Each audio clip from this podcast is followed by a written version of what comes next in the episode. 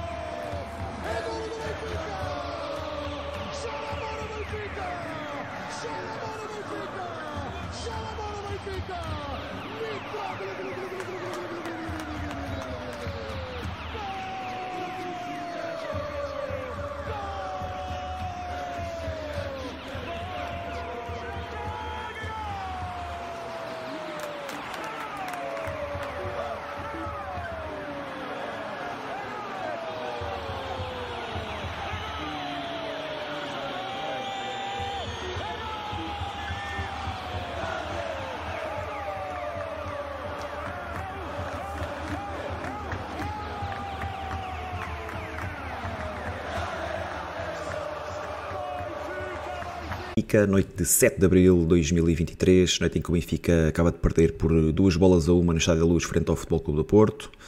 Aproveitar para dar boa noite aqui também ao meu camarada Rui Pinto. Como é que estás, Rui? Abraço, Bruno. Uh, muito triste, normal. Já dias melhores, não é? Sim, uh, dias muito melhores, mas uma tristeza muito grande. Aproveitar para mandar aí um abraço à malta do chat. Já vamos fazer aí um, uma breve, um breve seguimento aí do pessoal que está no chat, mandar um abraço ao esses, Tiago. Esses é que nunca nos falham. Esses nunca falham. Esse e o, o outro rapaz também, o Tiago Fernandes, que neste momento deve estar a beber um morrito em Bela Havana. E o Benfica, um abraço o Benfica, o Benfica a perder com o Porto e ele a beber morritos em Havana. Pá, é assim. É para vocês verem o sofrimento desta gente. Prioridades. Rui, queres fazer aí o obsequio? Sim, uh, mandar então um grande abraço aqui uh, ao pessoal todo que já está aqui a juntar no chat para nos acompanhar. O Edu R6, o Felipe Santos, o Ruben Martins, o Jorge Mep, o Bruno Soares, Jacha Agostinho, Francisco António, Nuno Garcia, o Felipe Santos, o Alexandre Gaspar, o Rodrigo Capa Souza, o BB, o André Monteiro Duarte, o Shogun, o Turgal, o Zitarque, Marco Fernandes, Jorge Manuel Oliveira, Rui Martins, o Nuno Félix, a Lourdes Simões, uh, José Vasconcelos, Pedro Santos e muitos outros que estão aqui a juntar uh, aqui ao, aos bigodes. Obrigado por estarem aí. E não se esqueçam de, apesar de termos perdido, podem deixar o like no episódio na mesma. E quem está a ouvir pela primeira vez, subscrevam o canal. Vamos, ajudem aqui os bigodes a crescer. Rui, então, para os jogadores, uh, pá, não sei para onde é que queres começar, se queres começar pelo 11, se queres começar pelas relotes, se queres começar pela onda benfiquista. Uh, acho, acho que temos que começar pela, pela onda benfiquista. Acho que foi uma semana em que todos nós, enquanto adeptos do Benfica, tivemos muito, muito próximos da equipa e em que uh, a força que tentámos passar para a equipa foi, foi enorme, com, com várias iniciativas de adeptos a, a criarem momentos de, de, dinamismo e de união e de criar aqui um momento em torno da equipa. E, e acho, que, e acho que isso culminou com, com a tarde hoje, com uh, as pessoas a chegarem cedo uh, aos arredores do estádio, uh, seja as relotes, seja a fanzone do estádio, com milhares de adeptos a, na recepção ao autocarro, a, ter, a, a, fazer passar aos adeptos que, que, estávamos com eles e que apoio não lhes faltaria. um ambiente de, de grande de grande motivação e de grande entusiasmo que se viveu hoje no, nas relotes e talvez isso tenha sido o, o melhor do dia de hoje, uh, o benfiquismo e a, e a vontade de vencer e de, e de ganharmos títulos que se viveu hoje entre, entre os amigos e entre todos que estavam próximos para, para viver este jogo e, e pronto, e foi, foi pena que depois uh, em campo a equipa não tivesse, não fosse capaz de corresponder com, com, todo este, com toda esta força e entusiasmo com que os adeptos tentaram uh, animar e, e, e, passar essa energia para a equipa. Como é, como é que viste o pré-jogo, Bruno? Pá, pré-match muito forte, do, dos, dos melhores que me lembro, dos melhores que tenho memória. Uh, primeiro, um dia espetacular, um dia de muito sol, com muita calor. gente a vir de fora, calor, uh, sem, sem, estar, sem ser demasiado, atenção. Uh, um dia de calor tolerável, tive, passei muito tempo nas relotes, tal como tu. uma noite de muita, de muita festa, muitas pessoas de fora, as relotes completamente cheias. O apoio à equipa foi incondicional, já havia pessoas prontas para receber o autocarro, ainda faltava se calhar uma hora para o autocarro passar e já havia muita gente à espera, à espera do mesmo. Uh, pá, o entusiasmo enorme, acho que foi também um bocadinho uh, os adeptos a quererem mostrar à equipa que estão com a equipa, depois daquilo que tem sido uma época, pá, vou utilizar a palavra fantástica, acho que não estou a cometer nenhum crime, mas acho que aquilo que se passou esta noite também não, não vem beliscar. É claro que é um jogo, são três pontos, há muito mais do que isso em jogo, também vamos falar um bocadinho sobre isso. Mas, mas penso que os adeptos estiveram em grande. Foi uma grande tarde de Benfica. Infelizmente, depois o jogo começou às 18 e, e pronto, e a partir daí as coisas não, não estiveram tão bem. Houve muito pouco de positivo para se tirar eh, daquele jogo. Tu já vais falar um bocadinho melhor sobre isso. Acho que não, deixa, não nos deixou grandes dúvidas a escolha de Roger Schmidt para o 11 inicial. Tu não tinhas estado no último episódio, mas eu e o Tiago tínhamos. Eu, eu o Tiago e o Tiago Sueco tínhamos previsto mais ou menos que, que este seria o 11 inicial, portanto, a saída de, de, David Neres e a entrada de Florentino para ocupar o seu, o seu lugar no 11 e a passagem de Osnas para o lado esquerdo. Concordas com, com esta hum, alteração de, de Roger Schmidt?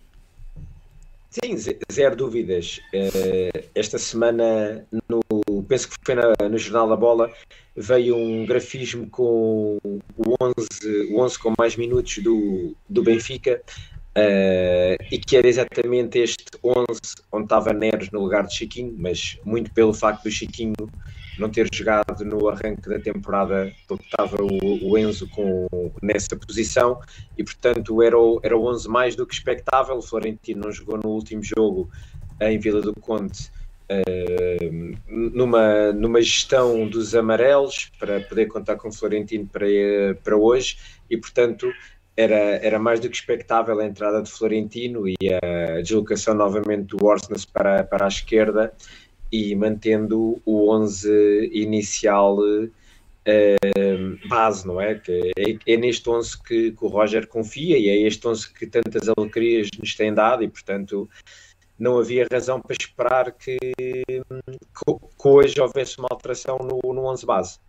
Ah, Concordas com isso, certo, Bruno? Pá, sem dúvida. Uh, embora, embora eu também tenha dito que não, não seria este o 11 que, que, eu. ou não é este o 11 que eu mais gosto de ver em campo, a verdade é que tem dado conta do recado e a verdade é que também ganhámos no Dragão uh, na primeira volta, não é? Desta forma e com este 11.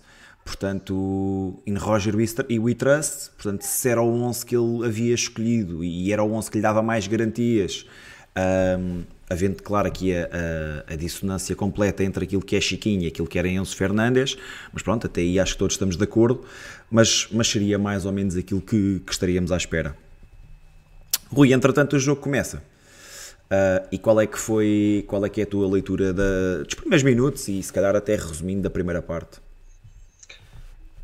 Sim, foi um, foi um arranque de jogo uh, muito equilibrado, em que as duas equipas estavam a tentar se impor uma à outra, uh, algo que já era expectável, não é? O, sabíamos que o Porto ia querer entrar uh, forte para tentar condicionar o jogo do Benfica, e, e, e, pelo menos a minha expectativa era que o Benfica também conseguisse impor o seu jogo, sendo uma equipa com plantel e um coletivo muito mais forte que o do, que o do Porto, a, minha expectativa era que o Benfica conseguisse empurrar o Porto para a sua grande área.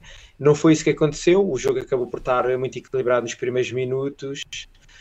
Uh, e, e, apesar de nenhuma equipa estar a sobrepor uh, à outra, o Benfica acabou por ter uh, a sorte do jogo e conseguiu marcar um gol uh, marcar um gol que fez com que o Benfica se adiantasse do marcador, numa altura em que, eu, na minha opinião, nenhuma equipa estava a merecer eh, estar em vantagem e, portanto, tudo parecia crer que o Benfica estava com vá, com a sorte do jogo a seu lado, não é? O Benfica chega, chega à vantagem e parece-me que seria talvez o mais difícil de acontecer e, e esse golo uh, acharia eu que seria o suficiente para afastar os fantasmas uh, que muitas vezes assola uh, o Benfica de estarmos a jogar contra o Porto. Dez, com 10 minutos de jogo, o Benfica estava com 13 pontos de avanço no primeiro lugar, portanto, sem a jogar supostamente de uma forma tranquila e, e já, e, e, já conseguir impor o seu jogo e a superioridade sobre uma equipa adversária que relembro que jogou uh, desfalcado de algum dos seus uh, eh, 11 titulares e outros que jogaram tinham acabado de recuperar de lesões e portanto uma equipa do Porto fragilizada. Uh, mas, mas eis que Uh, depois de estarmos a, a, vencer por um zero, um, um, bom gol do Gonçalo Ramos, uma boa jogada coletiva da equipa do Benfica. Uh, para minha surpresa, o Benfica recua no, no, no, campo. Ou se não recua, não foi capaz de, de contrariar a pressão do Porto para nos empurrar para trás. Uh, não ficou claro qual das duas poderá ter sido, apesar de que, na minha opinião, talvez tínhamos sido nós a, a, a dar a, a, iniciativa de jogo ao Porto. E, portanto, a partir daí deixámos de ser o Benfica que nós conhecemos, o Benfica que pressiona alto, o Benfica que tem um coletivo muito forte, e passámos a ser um Benfica que se deixou dominar pelo Porto, que no seu estilo de jogo uh, básico, não é? De pontapé para a frente, uh, ao longo do, do resto da, da primeira parte foi, foi, foi tentando, foi tentando, foi fazendo os seus jogos, nunca deixando o Benfica jogar, com uma pressão, com uma pressão alta, uh, muito, bem, muito bem conseguida, em que a equipa do Benfica nunca conseguiu, nunca conseguiu controlar o meio campo. Uh, era facilmente perdia a bola. Uh, o Benfica nunca conseguiu aquela posse de bola. Porquê que achas que isso várias vezes. Rui? Achas que era falta de gente, intranquilidade? Qual é que, qual é, que é a, tua, a tua opinião? Uh, eu, eu acho que foi falta de eu acho que foi falta de qualidade de do, da equipa da Benfica naquele miolo. Mas toda a gente, uh, ou, ou e... tens alvos, alvos muito específicos?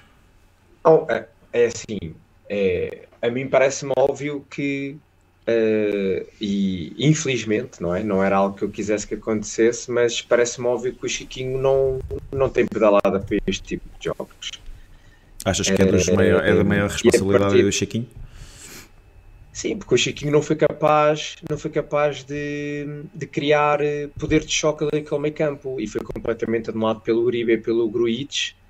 Com, e portanto voltamos àquela situação em que o Florentino não foi capaz de dar vazão ao meio campo do Porto, com Gruitch, Uribe e Otávio, tiveram sempre por cima em superioridade e o, e o Chiquinho uh, não foi capaz de, de entregar o, que era suposto neste jogo. No meio campo a 2, hoje ficou, ficou demonstrada a fragilidade do Chiquinho, que tem sido mais do que suficiente para, para a maior parte destes jogos do campeonato, com equipas mais fracas, mais frágeis, que, não, que pouco ou nada atacam ou que pouco ou nada pressionam.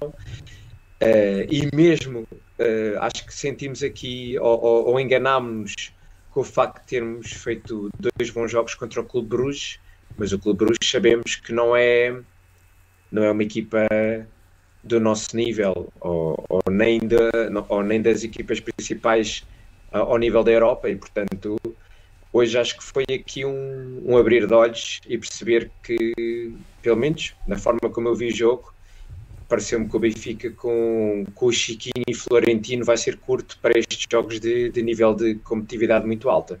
Aliás, já, já se tinha visto isso quando jogámos com o Sporting, em que o Benfica, apesar de irmos com 7 pontos de vantagem, não conseguimos ganhar eh, ao Braga fora, não conseguimos ganhar, eh, ganhar ao Sporting em casa, não conseguimos ganhar ao Porto em casa e, portanto, uh, infelizmente podemos dizer que temos sido um Benfica muito forte contra os fracos mas muito frágil contra os fortes. Contra os fortes. Uh, dentro da, dentro da, do campeonato nacional. Vimos um Benfica muito forte a nível da Liga dos Campeões, com grandes jogos contra as Juventus, contra o Paris Saint-Germain, mas, mas a nível nacional uh, fomos eliminados da taça pelo Braga, não ganhamos nenhum dos jogos contra os, os três primeiros, Bom, ganhamos ao, no Dragão, é verdade, uh, com um a mais, mas fomos capazes de fazer, mas parece-me claramente que, que hoje o Chiquinho não, não teve bem, e para te passar a palavra, Bruno, não foi com alguma, foi com alguma uh, naturalidade que o Porto acabou por chegar ao empate próximo do, do intervalo, Uh, ainda ainda marcou um segundo golo que, que foi anulado e acho que na altura, quando foi o segundo golo do Porto anulado, acho que houve um desânimo brutal no estádio porque as pessoas sentiram que tinha havido ali um quase como uma, um, o destino, não é? O destino do Benfica passa por não conseguir vencer ao Porto e, e portanto fomos para o intervalo a, a empatados, mas já não estávamos todo, todo aquele elan que se tinha criado em torno do jogo já se tinha perdido. E, portanto, sentia só intervalo que os próprios adeptos já não estavam confiantes e que iria ser muito difícil na segunda parte do Benfica conseguir tirar algo positivo deste jogo. Como é que viste a primeira parte? Uh, olha, já vou falar aí também um bocadinho do Chiquinho, mas, mas só, para, só para fazer aqui a minha leitura da primeira parte, acho que o Benfica não entra bem. Aliás, acho que o Porto entra muito bem, o Porto entra muito subido no terreno, a fazer pressão alta, ocupar muito bem o espaço o Benfica não, não conseguia trocar a bola com, com segurança, como está aqui o Ruben Martins a dizer, e eu corroboro totalmente desta opinião. O Benfica não tinha ninguém que assumisse o jogo. Uh, sempre que o Benfica tentava sair com passo vertical, muita dificuldade. Florentina a falhar muitos passes, Rafa a perder muitas bolas. Um, na única, na única situação da primeira parte em que eu me, me recordo de, de, ver Rafa baixar no terreno para receber a bola foi exatamente quando queria superioridade numérica para mim, Tobá subir Uh, isola o Bá no seu flanco e, e Bá acaba por cruzar para, para o gol de, de Gonçalo Ramos, ali com a ajuda do, do Diogo Costa.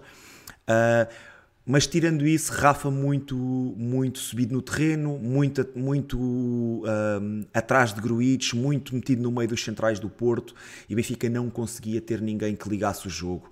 Uh, Chiquinho não o estava a conseguir fazer, Florentino não, não conseguia fazer, uh, mas depois temos outros jogadores que foram autênticas sombras de si mesmo. Uh, e não me refiro só à primeira parte, refiro-me ao jogo inteiro, mas, mas já que estamos a falar da primeira parte, Ostna-se perdido no lado esquerdo, quando vinha ao meio, não conseguia ajudar a equipa, falhou imensos passos.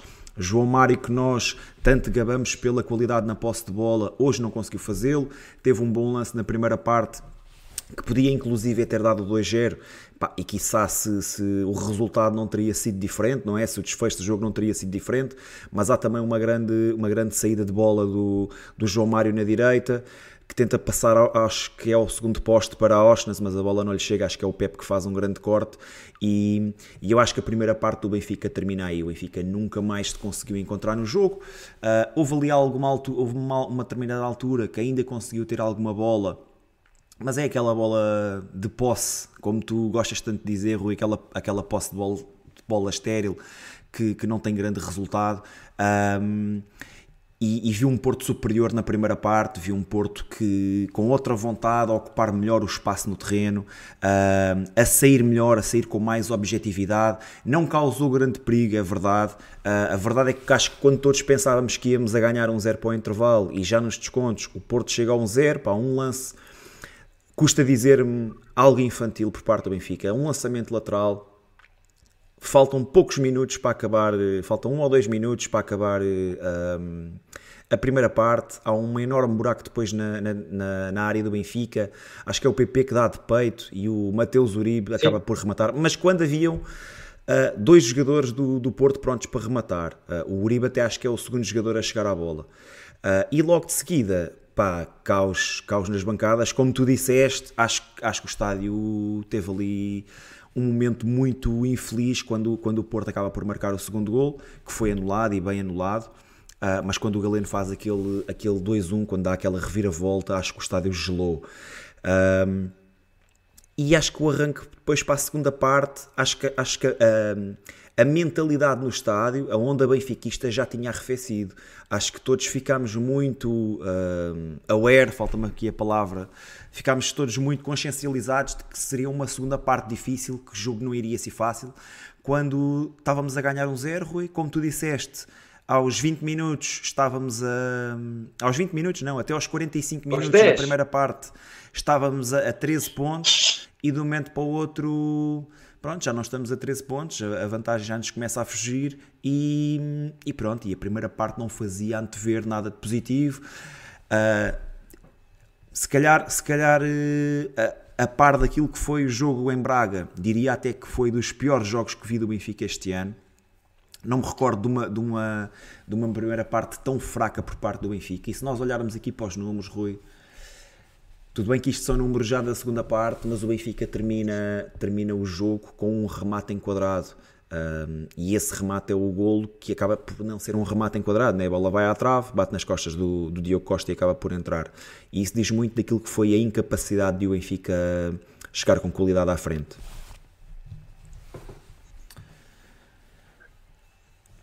Não sei se queres agarrar em algum comentário do chat, se estás a ver aí alguns comentários que vale a pena destacar.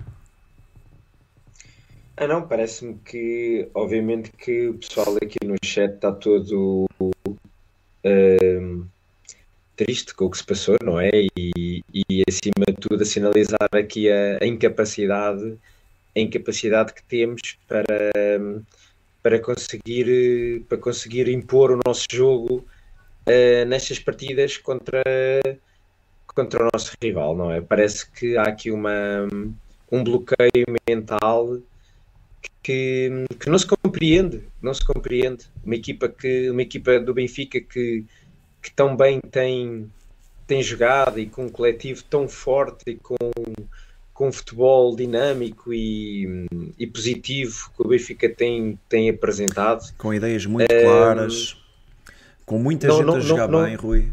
Não entendo, não, não entendo como é que o Benfica não é capaz de, de, de, trazer, de trazer essa positividade e aproveitar a onda criada pelos adeptos para, para ir para cima do, do seu adversário.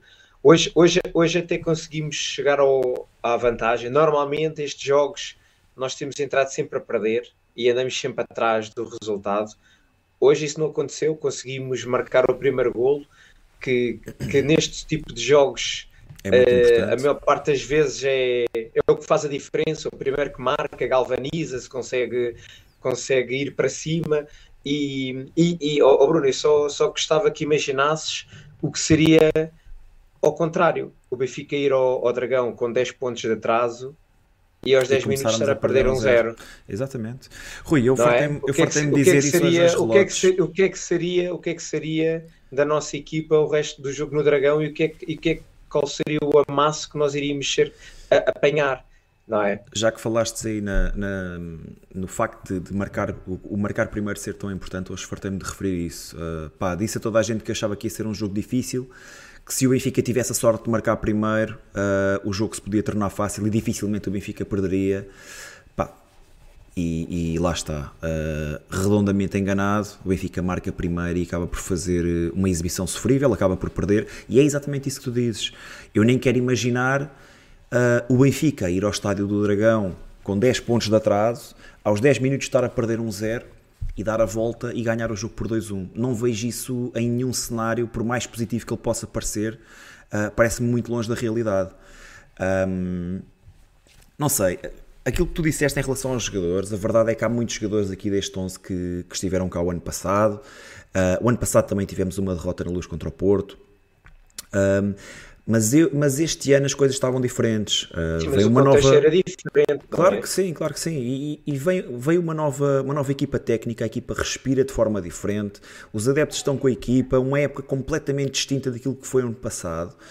Uh, e depois acabamos sempre por baquear contra, contra o Porto, não se, não se consegue perceber muito bem porquê, quando se percebe que que o Benfica está muito acima, ou tem feito uma época muito mais regular que o Porto, exibições muito mais bem conseguidas, mais golos marcados, menos golos feridos, tudo isso, mas depois no confronto direto é sempre muito difícil, é sempre muito complicado. E lá está, e aquilo que eu estava a dizer há bocado é, se nós olharmos para este 11 que aqui está, e, e nós que temos uh, aplaudido tanto jogador, jogadores que têm sido fundamentais, Hoje não houve um único jogador que se tenha destacado pela positiva, pelo menos eu vejo dessa maneira. Uh, não, não houve ninguém que tivesse pegado no jogo, não houve ninguém com se calhar um rácio uh, mais de, de, ações mais positivas do que negativas.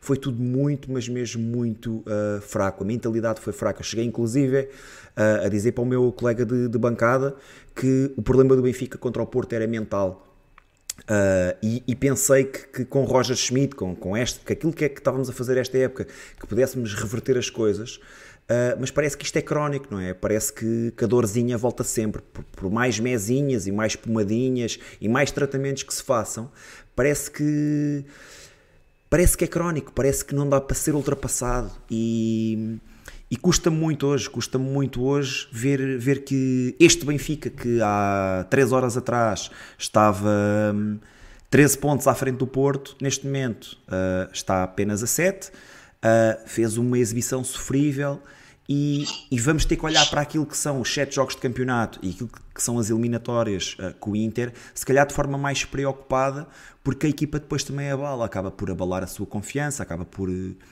por dar menos confiança àquilo que são àquilo que é, que é o futebol representado em campo, não é? Sim. E, e a questão é que uh, acabámos, por, acabámos por sofrer o empate, como estávamos a dizer, em cima do intervalo.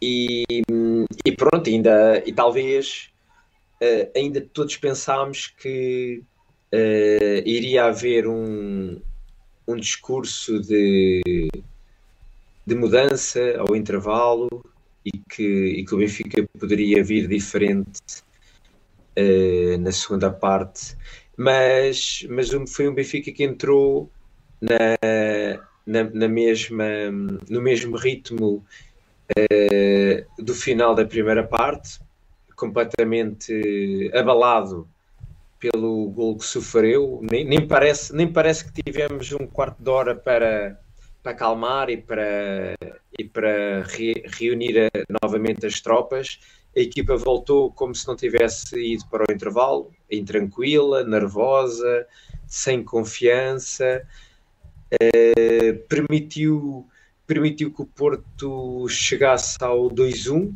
novamente num lance uh, básico, lá está, em que, em que o Benfica, de uma forma quase ingênua, permite novamente que a bola sobra ali para na zona da, da meia-lua para, o, para o Taremi, que acabou por rematar, fez um bom remate e fez o 2-1. E a partir daí o Benfica, uh, apesar de, de, de, Eu acho que ainda faltavam, acho que o gol do Porto foi ao, entre os 50 e 55 minutos, creio eu. Uh, portanto, ainda no, no arranque da segunda parte, o Benfica tinha pela frente praticamente uma parte inteira e, e nunca foi capaz de, de, pegar no jogo e de criar uma oportunidade de, de perigo, uh, de relevo na, na, segunda parte.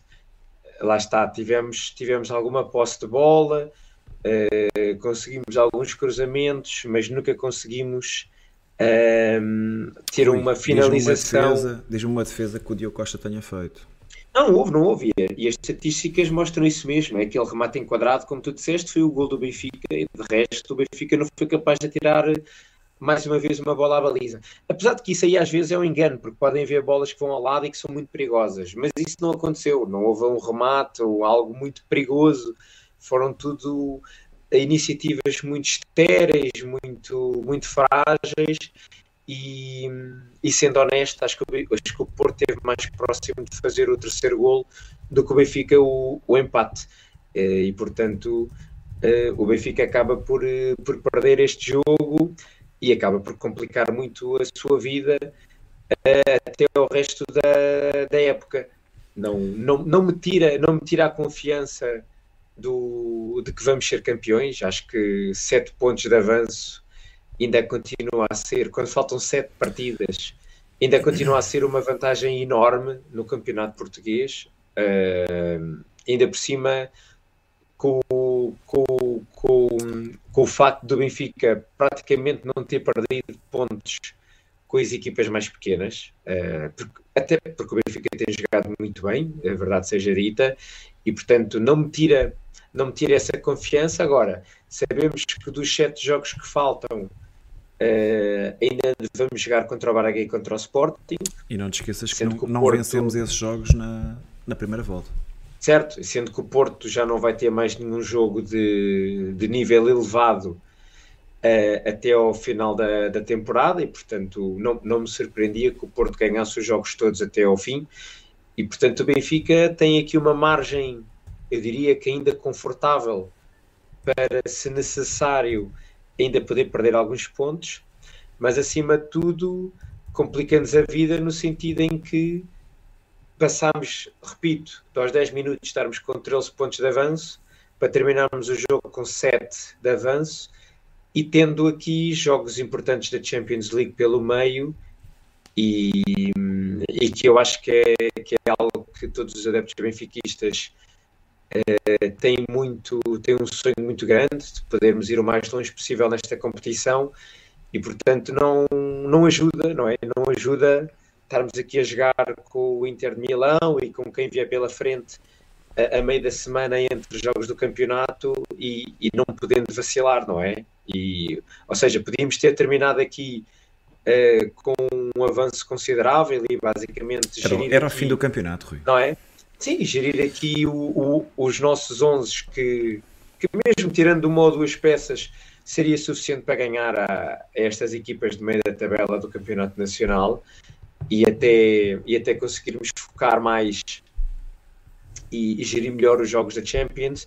E agora colocámos numa posição em que não, não, ainda estamos confortáveis, mas não estamos à vontadinha no campeonato e não podemos e não podemos tirar o pé do acelerador da Champions porque nesta fase já não há jogos fáceis e portanto foi foi pena mais uma vez não termos conseguido aproveitar esta dinâmica de vitórias que trazíamos desde, relembro que vínhamos com 10 vitórias seguidas desde o empate com o Sporting que tínhamos só vitórias e, e pronto, uma vez mais hoje não fomos capazes de, de mostrar a nossa superioridade contra equipas de nível mais elevado.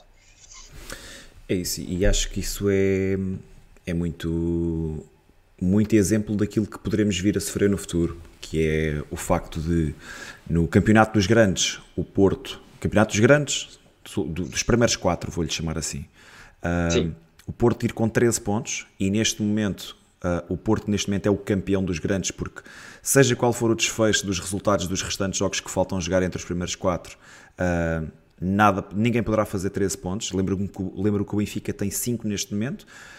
5 uh, não, 4. Tem a vitória no Dragão e o empate com o Sporting em Alvalade perdeu com Braga e perdeu com Porto na Luz, certo? Portanto, o melhor que pode fazer são, são 10 pontos. Portanto, vitória frente ao Braga na Luz e vitória em Alvalade, conseguimos fazer, conseguimos fazer 10 pontos.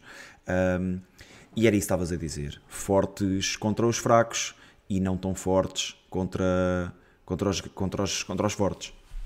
Um, certo. Mas lá está, acho, acho que acima de tudo aquilo que fica, e nós podíamos estar aqui hoje com, com outro semblante, com, com outra energia, mesmo, mesmo tendo perdido, se a equipa dá uma resposta e se, tem, se temos perdido num pormenor ou, ou, ou, num lance mais duvidoso, mas, mas a verdade é que o Porto foi superior durante 90 minutos. Uh, pode, haver, pode ter havido aqui picos de, de intensidade durante o jogo, ou de melhoria do Benfica, ou, ou, ou, ou de não tão ascendência do Porto, mas a verdade, e acho que a ideia que fica, e acho que isto é, é, é, é global, acho que toda, todos os benfiquistas pensam assim, o Porto hoje foi superior. Uh, e o Benfica fez uma exibição mesmo muito cinzenta.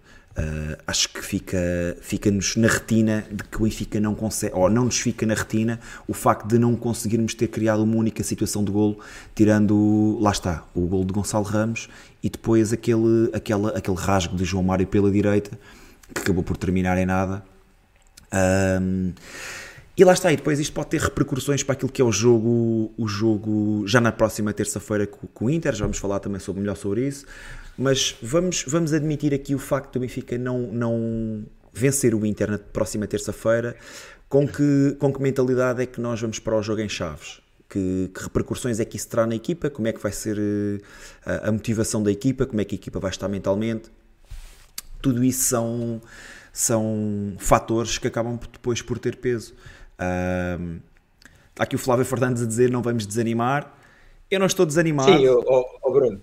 E, e, eu estou com o Flávio, acho que, não, acho que não, não, não, também não vale a pena estarmos aqui a fazer cenários Rui, é verdade. Estamos, estamos num é cenário, estamos é, 7 pontos foi, à frente do segundo. Foi aquilo que eu disse, acho que o Benfica temos sempre aqui este fantasma e esta, esta maldição que nos persegue e que não conseguimos afastar, mas o Benfica tem sete jogos pela frente, eu diria que facilmente vai ganhar a maioria deles e, portanto, uh, o Benfica, para não ser campeão, tem que, tem que não ganhar metade desses jogos, o que eu não acredito que isso aconteça mesmo. Não, não, nada, nada leva a crer isso e, portanto, não vale a pena também estarmos aqui a criar um, uma onda um negativa. De, de pesada que não, claro que, que, não, que não acontece. Acho claro que, que fica passando desta fase. Estamos num cenário altamente favorável. É... Sete pontos à frente Sim, do segundo e, classificado, ver, sete jornadas for, para jogar. E se for preciso, isso, isto, isto só prova que às vezes aqui há algum pessoal que dizia que na altura do sorteio que queria apanhar o Porto na Champions. Epá, não, isto é um, é, um, é, um, é um trauma que nós temos e que não sei como é que a gente vai conseguir ultrapassar isto. Porque não, é a nossa criptonite, não é? Porque é assim, com, quando nós estamos mal, o Porto vem cá e com alguma facilidade consegue-nos ganhar, mas o pior é que quando estamos muito bem, não conseguimos ganhar. Ainda hoje nas relotes eu estava a comentar isso, que da última vez que eu tinha sentido esta onda de entusiasmo foi naquela segunda, na segunda época do Laje, em que tínhamos acabado de ganhar 5 a 0 ao Sporting para a Supertaça, o Porto tinha perdido 5 pontos nas primeiras três jornadas e o Benfica tinha vencido os, os, os primeiros jogos, íamos para cima e o Porto veio à luz e ganhou novamente.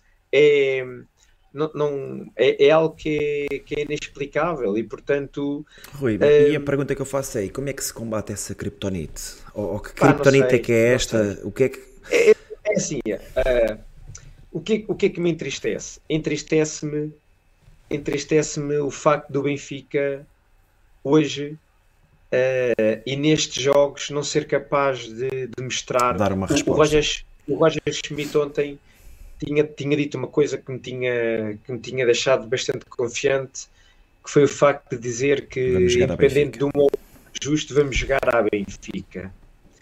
A questão é que o Benfica contra, contra o Porto não tem sido Benfica. O Benfica entra a tremer, não se sabe porquê, Bruno. E, epá, e nós vemos, nós, nós vimos hoje uh, nas redes sociais, por amigos que conhecemos, pessoas a virem de vários pontos do mundo de propósito para este jogo, uh, pessoas a virem a fazerem quilómetros e quilómetros do norte, do sul.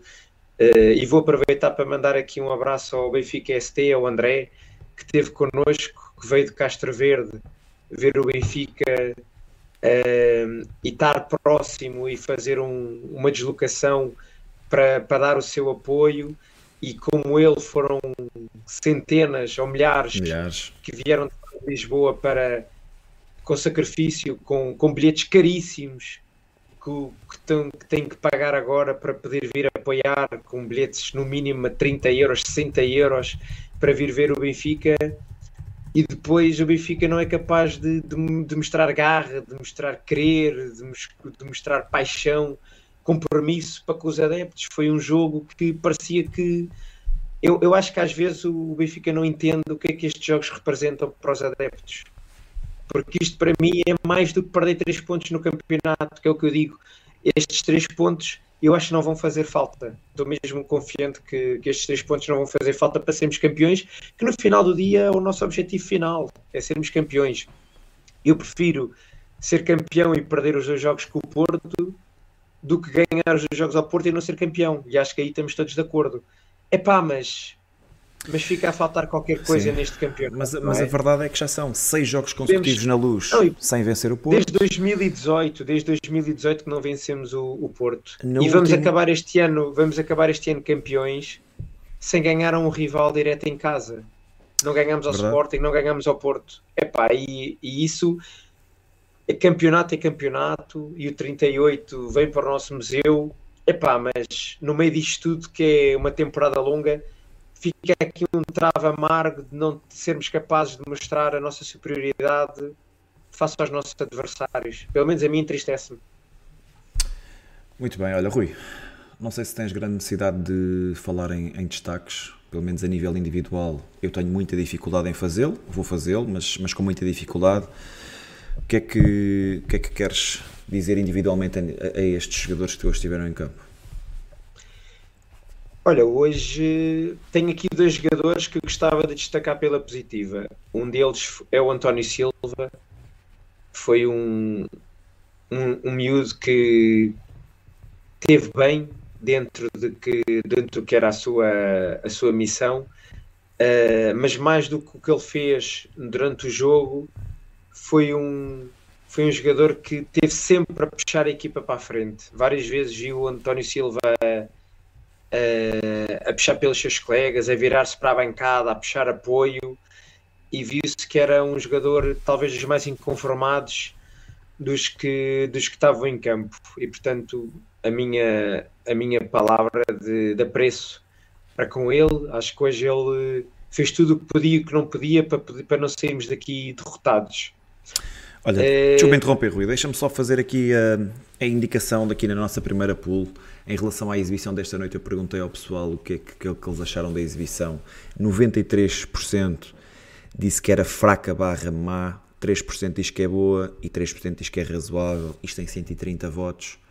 Portanto, acho que fica muito uh, a imagem de que o Benfica fez uma exibição realmente muito fraca. Se tivesse que descrever numa palavra hoje, dias também para esta opção? Sim, fraca, fraca. Fraca e desinspirada, sem chama. Foi uma exibição muito mortiça por parte do Benfica. Bora, continua, desculpa. Uh, sim, estava a dizer então António Silva e estava aqui a ler o Capa Souza a dizer que normalmente nestes jogos até são os mais novos a ter mais tesão e, e é verdade, acho que quem, quem tinha que, que assumir a responsabilidade e de puxar pela equipa acho que não foi capaz de o fazer, não é? E tivemos aqui vários jogadores com muito mais experiência uh, a esconderem-se do jogo, a, a não trazerem aquela fibra, aquela raça, aquela vontade de vencer para, para dentro do campo e, e parece que são os primeiros a, a, a, sentirem o peso do jogo e a pressão e a, e a desaparecerem. Mas em, em, lá está, e, isto, e na senda dos mais jovens, uh, em conjunto com António Silva, também o Gonçalo Ramos. Acho que o Gonçalo Ramos fez uma, um jogo também de muita luta. Uh, foi impressionante a quantidade de bolas que o Gonçalo Ramos ganhou de cabeça uh, aos centrais do Porto. Foi um, foi um lutador, fartou-se de correr. Uma vez mais fez o seu trabalho, num, talvez num, num dos poucos lances em que teve a possibilidade de finalizar, conseguiu marcar golo. Um Gonçalo Ramos que tem vindo a, a, marcar golos nos últimos jogos e, portanto, a fazer o, o, que, se lhe, o que se lhe pede uh, mas muito honestamente não consigo não consigo dar aqui mais destaques positivos a mais nenhum jogador. Ah, mentira, do 11, estou a falar do 11. Depois no, nos que entraram também tenho um, um jogador que acho que merece o, o, meu, o meu apoio. Um, ok. Então, olha, eu não estou é muito de acordo. Os destaques do 11 positivos. Não estou muito de acordo aí contigo no António Silva. Acho que foi dos mais intranquilos, uh, cometeu muitos erros, teve algumas dificuldades. Pá, no lance do, do segundo gol do Porto, portanto, aquele gol que foi anulado uh, antes do intervalo.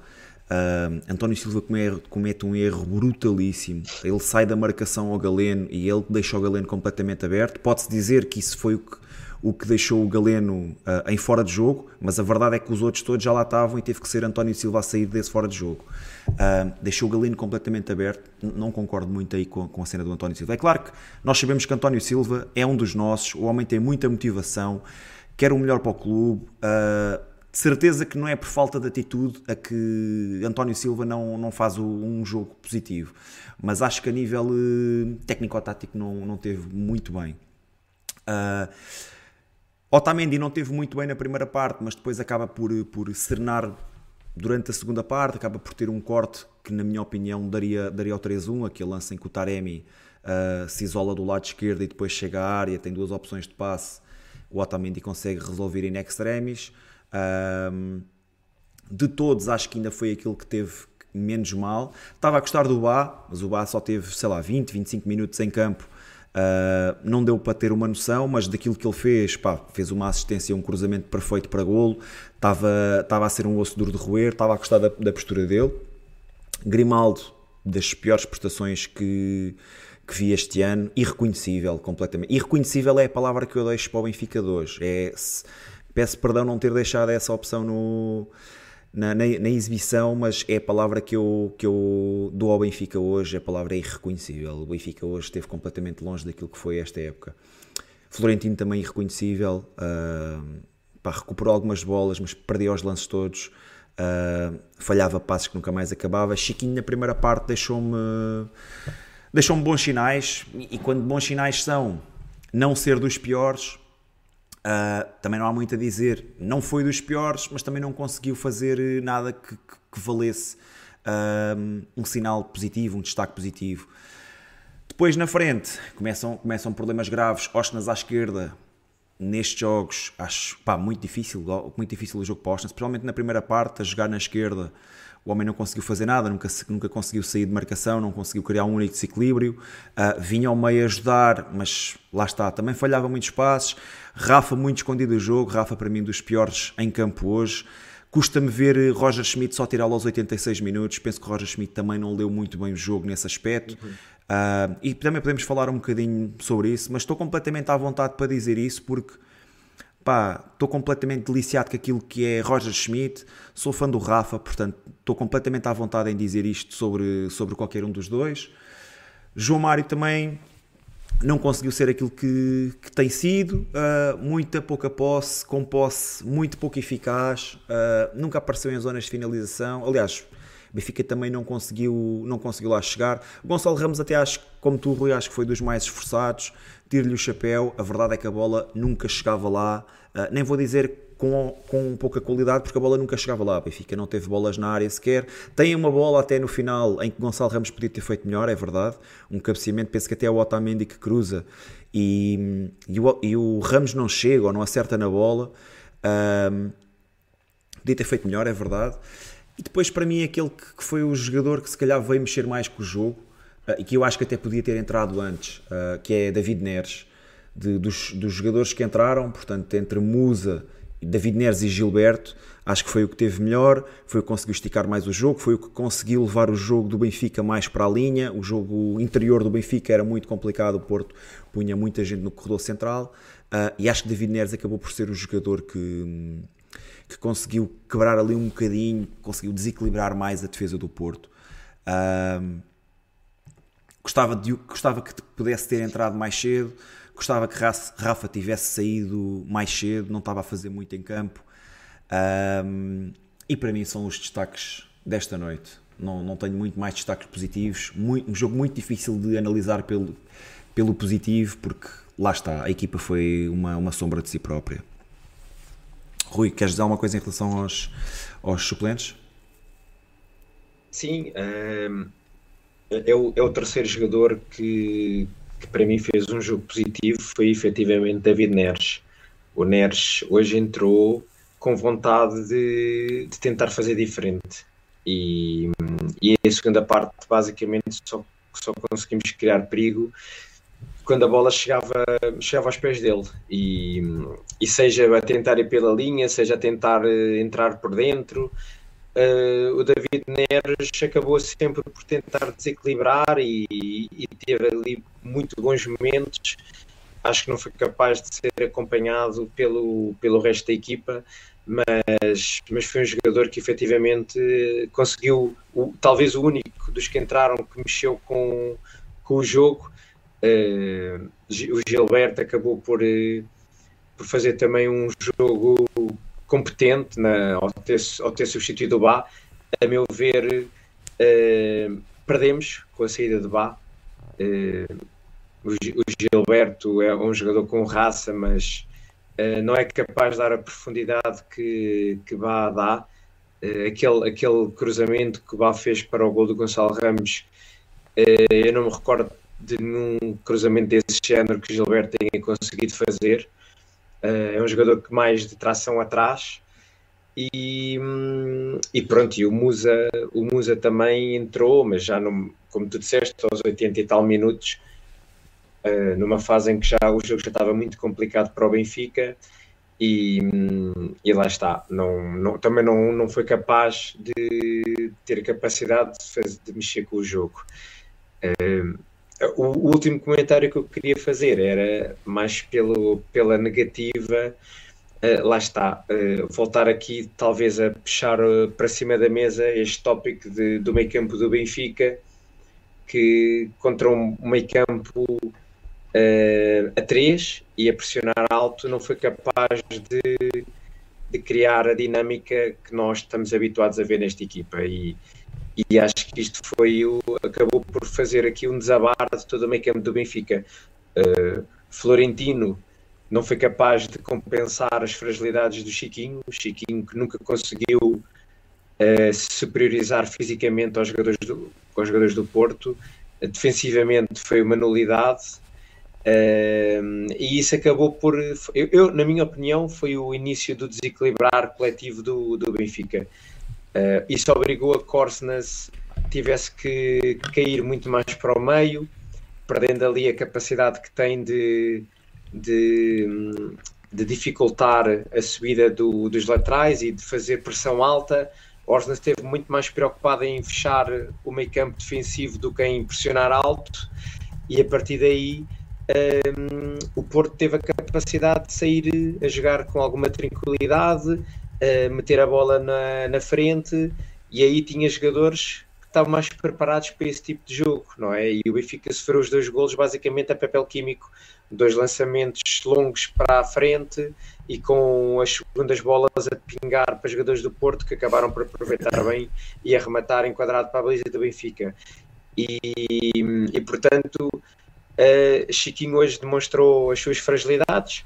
Uh, também sabemos o que é que temos. Também, muito honestamente, acho que não temos melhor do que o Chiquinho para colocarmos na, na sua posição, mas uh, fica, acho que ficou claro que, que Chiquinho não dá para muito para, para jogos de, de, elevada dificuldade, porque ao, ao, não conseguir ao não conseguir estar dentro do jogo, ao não conseguir fazer a diferença, acaba por depois puxar outros para, para posições e para situações que não são o que deveriam de fazer e desequilibra toda toda, todo o coletivo da equipa. E portanto uh, vamos ver, hoje foi hoje não fomos capazes de ser superiores.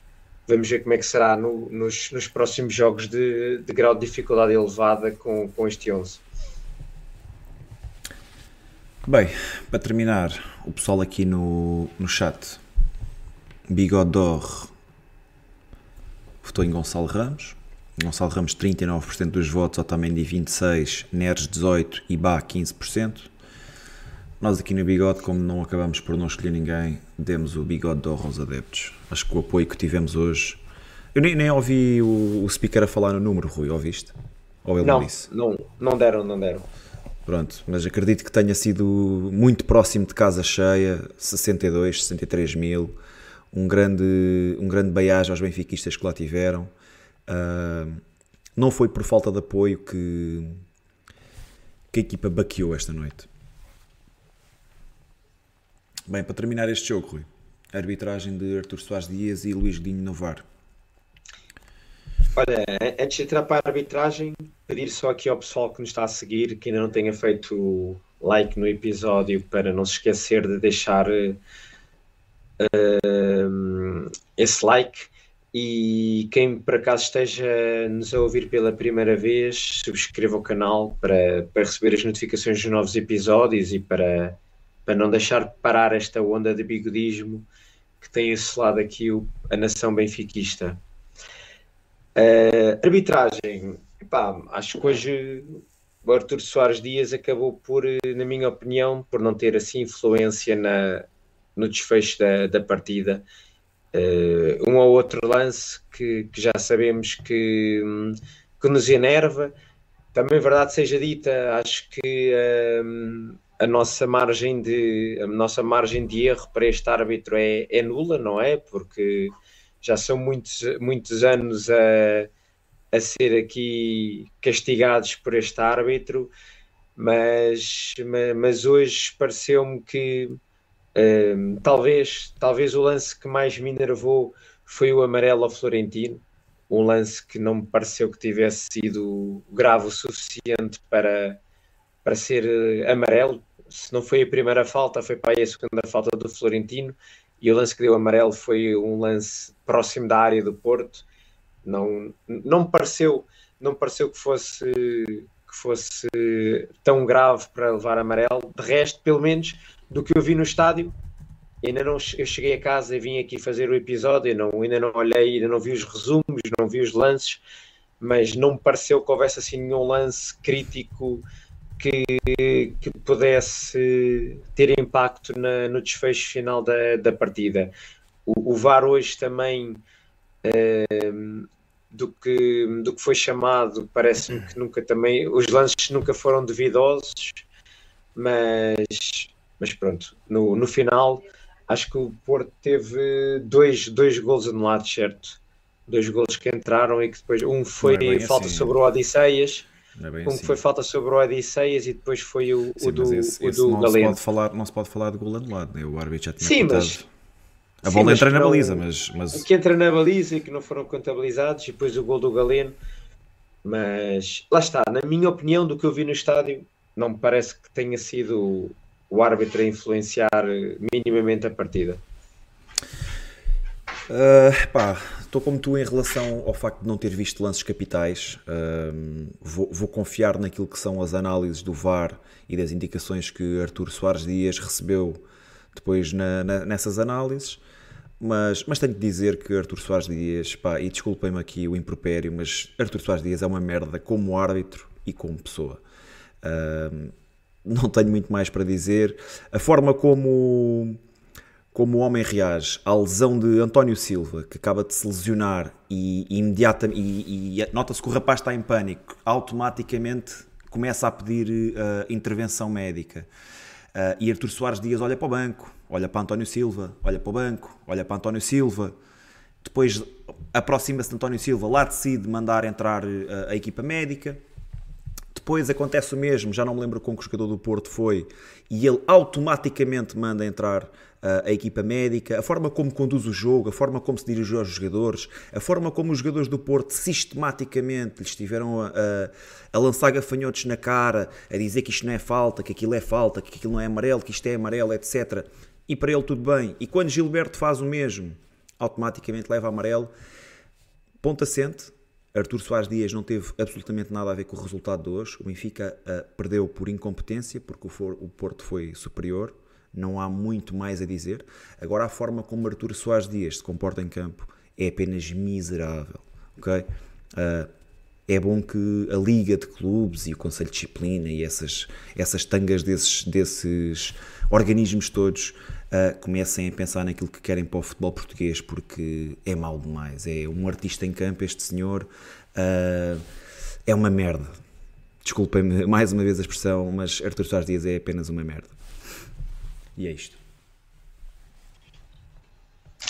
Malta, estamos terminados aqui com, com o Benfica 1 Porto 2 e vamos passar aqui para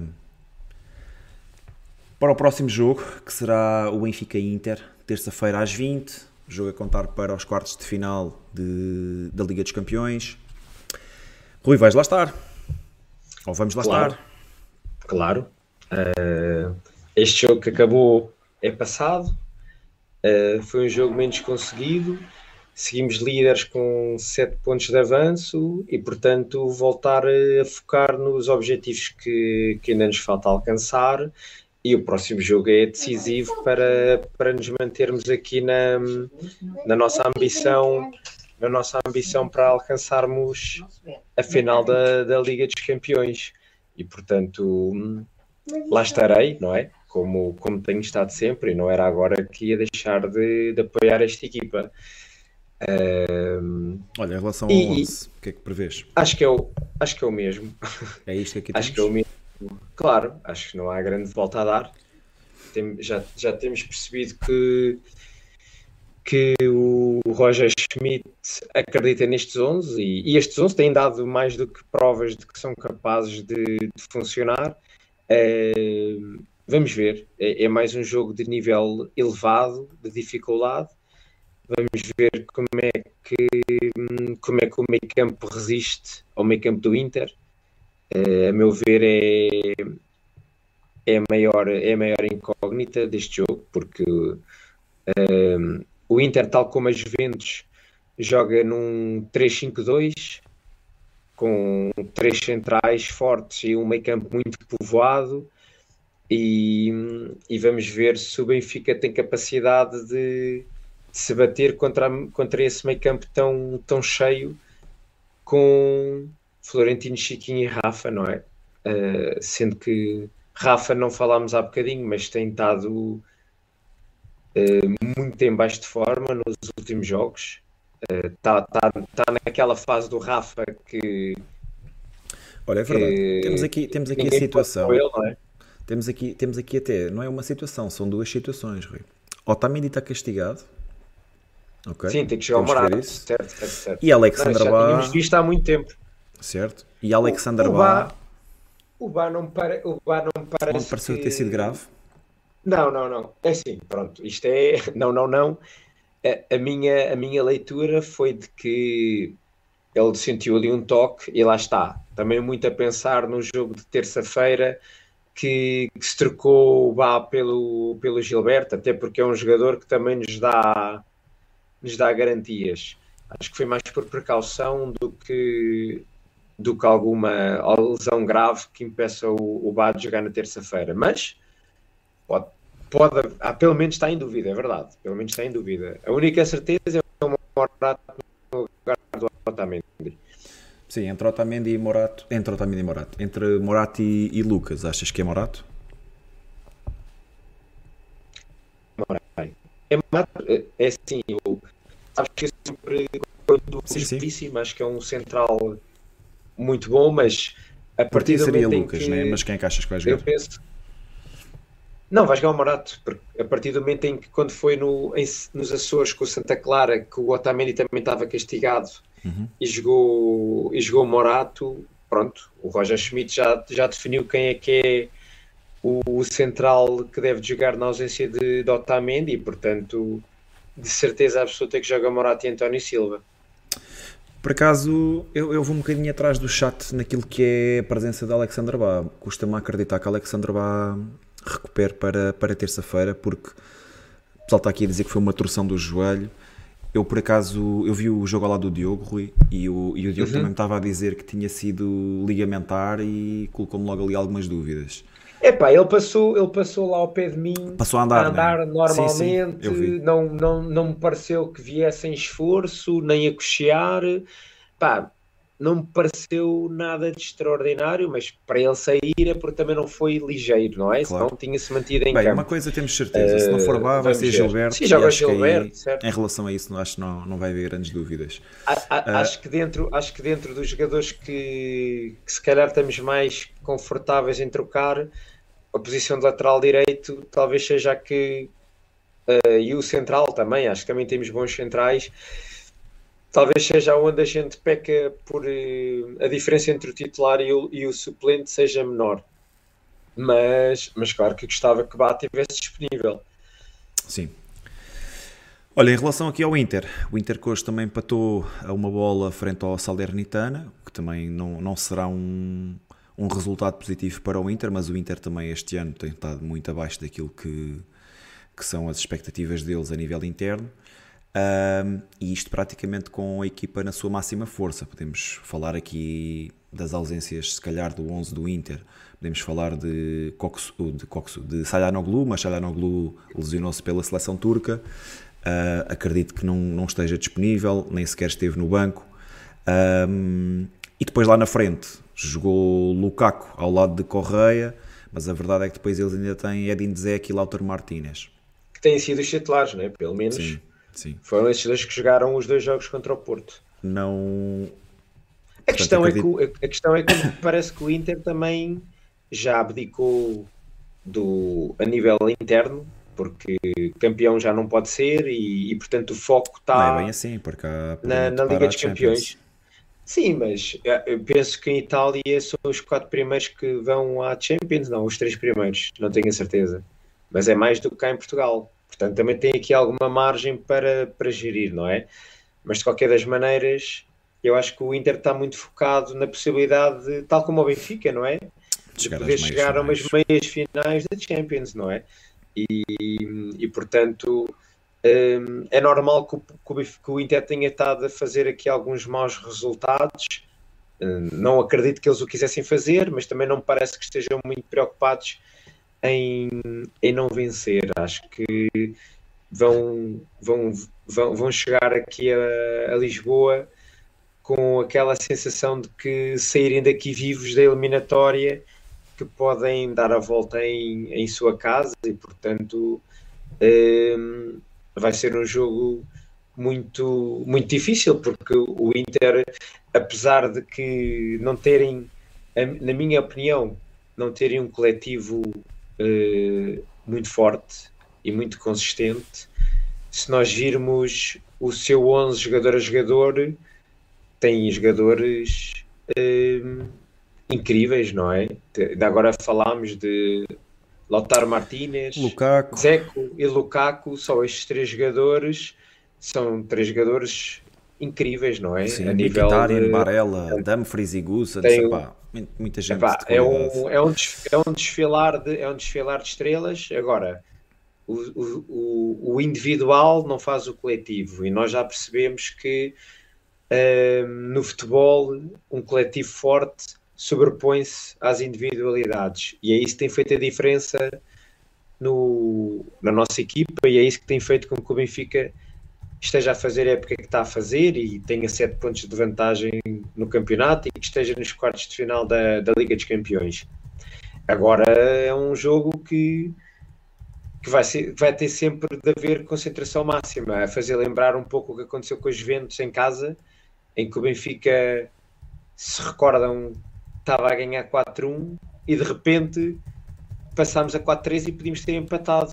E, e, isto porquê? Porque as individualidades na, se o Benfica baixar a guarda, podem fazer a diferença num lance, não é? E portanto, hum, expectativa para ver como é que o Benfica encara este jogo.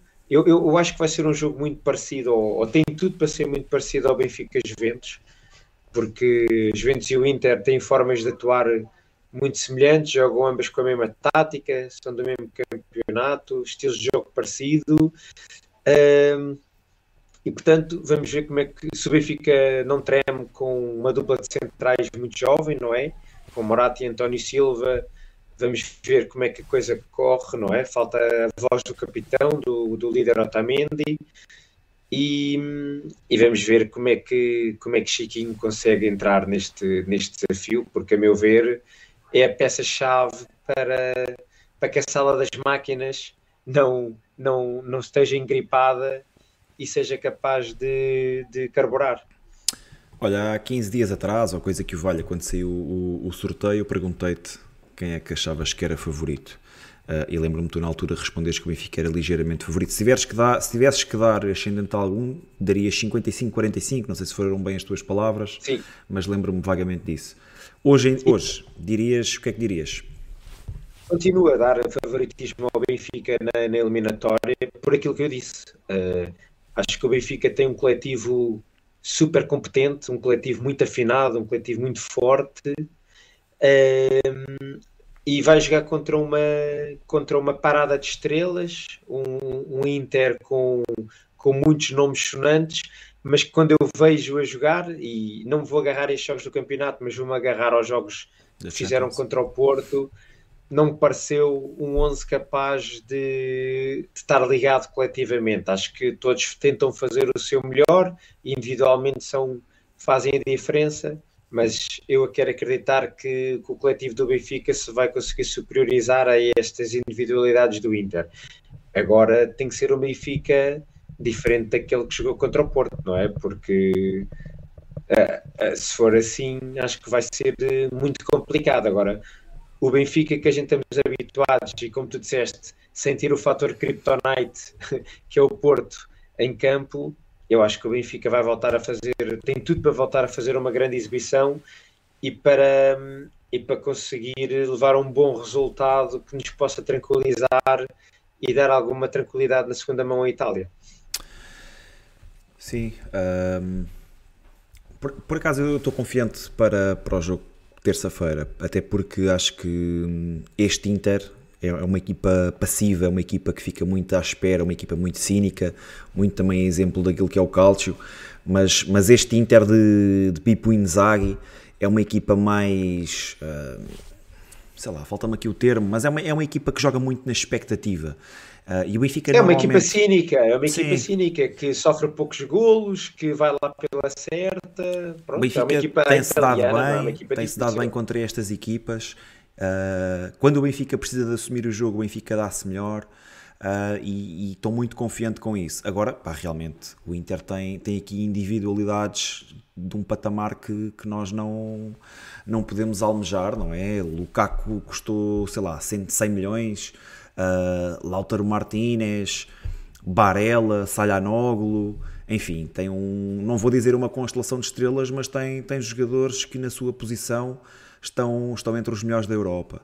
Uh, Agora, o Benfica já mostrou que coletivamente é muito forte, salvo, salvo a exibição de hoje, né? e eu estou muito toldado aqui pelo meu julgamento daquilo que foi, daquilo que foi jogar poucas horas com o Porto. Uh, mas acho que o Benfica este ano já fez coisas bem mais positivas do que o contrário. Uh, e pá, e lá está. Se jogarmos e... como jogámos em, em Turim, uh, se jogarmos como jogámos em Paris, se jogarmos como jogámos em Bruges, acho que é uma equipa perfeitamente ao nosso alcance. Uh, acho que este Inter não é superior, por exemplo, às Juventus, embora as Juventus, embora a Juventus esteja muito abaixo daquilo, daquilo que é a posição do Inter na tabela classificativa, ainda assim acho que são equipas que, que se calhar a nível de exibicional, a nível de futebol praticado, estão muito ao nosso alcance. Uh, estão muito, são muito idênticas, se calhar. Uh, e muito sinceramente acho que o Benfica é favorito, pelo menos nesta, nesta eliminatória. Acho que o Benfica é favorito na terça-feira.